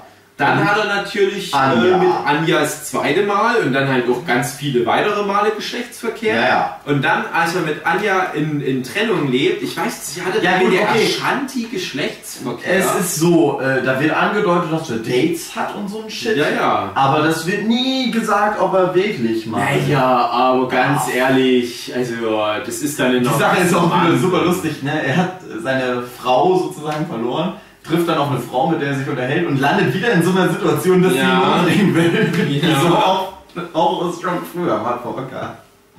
Also ich denke schon, dass er da Ja, Geschlechtsverkehr okay, aber Und nur spätestens, spätestens im Comic äh, ist es dann auch so. Ich will jetzt ist nicht sagen. Ich, ich will jetzt nicht sagen, mit wem er im Comic dann letzten Endes zusammenkommt, wer halt dieses prädestinierte Love Interest ist, was sogar schon in der Serie angedeutet wird. Aber weil ich will den Comic lieber dann ganz rauslassen, bevor ich noch solche kleinen Andeutungen bringe. Aber Sander ist ein sexueller Mensch. Das kann man, glaube ich, so. Ja. Auch eine sehr schöne Szene in der letzten Staffel, wo schon die ganzen Jägerinnen mit im Haus wohnen und eine Staffel fängt, eine Folge fängt Ja. an, dass er diesen Traum hat. und alle haben da mit ihm Kissenschlauch, Schlacht und wollen ihn ficken und er wacht dann so auf und die so, ey Sender, steh auf, ich, warte mal, ich kann doch nicht. Geht doch mal kurz Ich mal noch kurz liegen, Ja. ich hab einen Krampf. Für die ganze Scheiße, was ihm passiert, wird er dann doch auch ab und zu mal Ja, ich fände es auch nur fair, wenn die dem Himmel wieder einfach mal diese, diese Liebeszauber mal so unterjubeln würden. Einfach als Geschenk. Ja. Meinetwegen die lesbische Willow, die versucht sich dann irgendwie in Quarantäne zu bringen, lässt den da mal eine Stunde oder so, damit er einfach mal belohnt wird. So, oh, da ist mir wieder was daneben gegangen. Hm, Hoppla. Bis in einer Hoppala. Stunde habe ich es wieder gerichtet. Voilà. Ich bin da Ich mal fand auch schön den ersten, die erste Szene in der zweiten Staffel. Es ist ja in der ersten Staffel noch so, dass Willow äh, in Xander verliebt Mhm. ist. Und dann ist es halt so, dass ähm, ja, Buffy bei ihrem Vater war während der Sommerferien und Xander und Willow halt wieder alleine waren und so und die laufen dann da irgendwie am Friedhof entlang. Und es gibt dann eine Szene, dass sie kurz davor sind, praktisch sich dann doch endlich mal zu küssen, obwohl Xander ja immer auf dem Schlauch stand und das nicht so gecheckt hat, dass Willow eigentlich Mhm. jederzeit hätte er sie haben können. Und dann, dann kommt halt ein dusseliger Vampir wieder dazwischen. Und ähm, wie ist denn das denn? Es ist in der dritten Staffel ist dann erst so, dass sie dann doch nochmal richtig anbandeln halt. Das ist doch dann mit dem Werwolf zusammen. Ja, ja, das ist aber schon in der zweiten Das ist Staffel. das ist in der zweiten Das Staffel. ist, glaube ich, schon in der dritten Staffel, wo das dann Ah ja, in die okay. Brüche geht, weil die halt dann doch ihre Affäre haben. Die kommen ja erstmal in, in den Konstellationen Sander Cordelia und Willow. Willow und Oz zusammen. Genau. Und in der dritten Okay, dann, Staffel. gehen wir zur dritten Staffel, dann- würde ich sagen. Nee, ganz kurz nochmal. Äh, Mist, was war's? Äh, schlecht, eine schlechte Folge, die mir noch einfällt.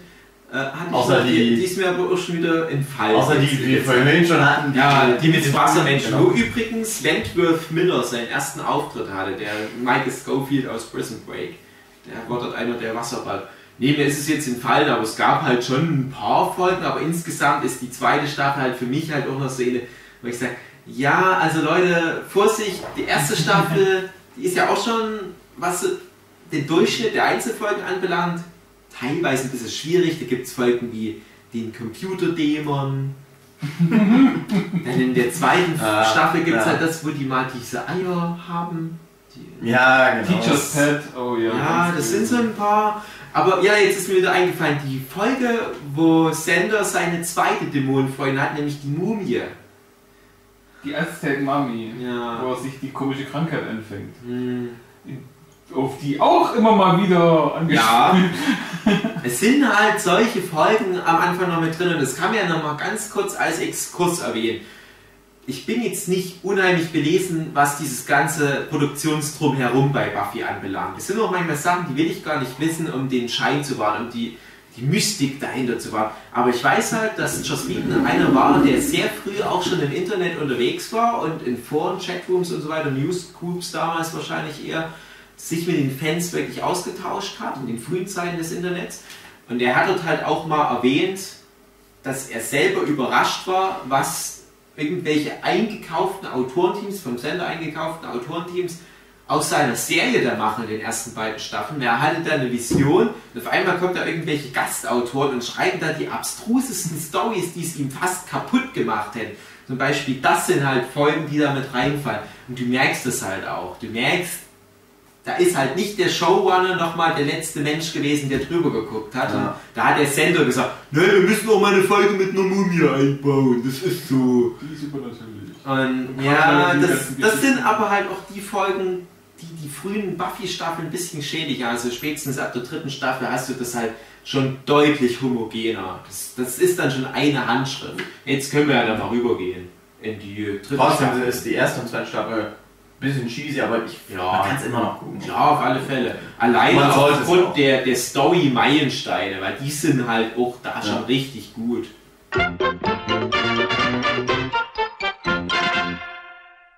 So, damit endet der erste Teil des Buffy Podcasts. Wir haben hiernach noch knappe sieben Stunden weiter erzählt. Muss ich mal gucken, in wie vielen Teilen ich das jetzt insgesamt äh, verpacken werde. Wir hören uns in zwei Wochen wieder, wo es dann am Anfang erstmal um die dritte Staffel geht und dann mal schauen. Ja, in Vertretung von Dave, Jochen und Michel sage ich dann erstmal Tschüss und bis dann.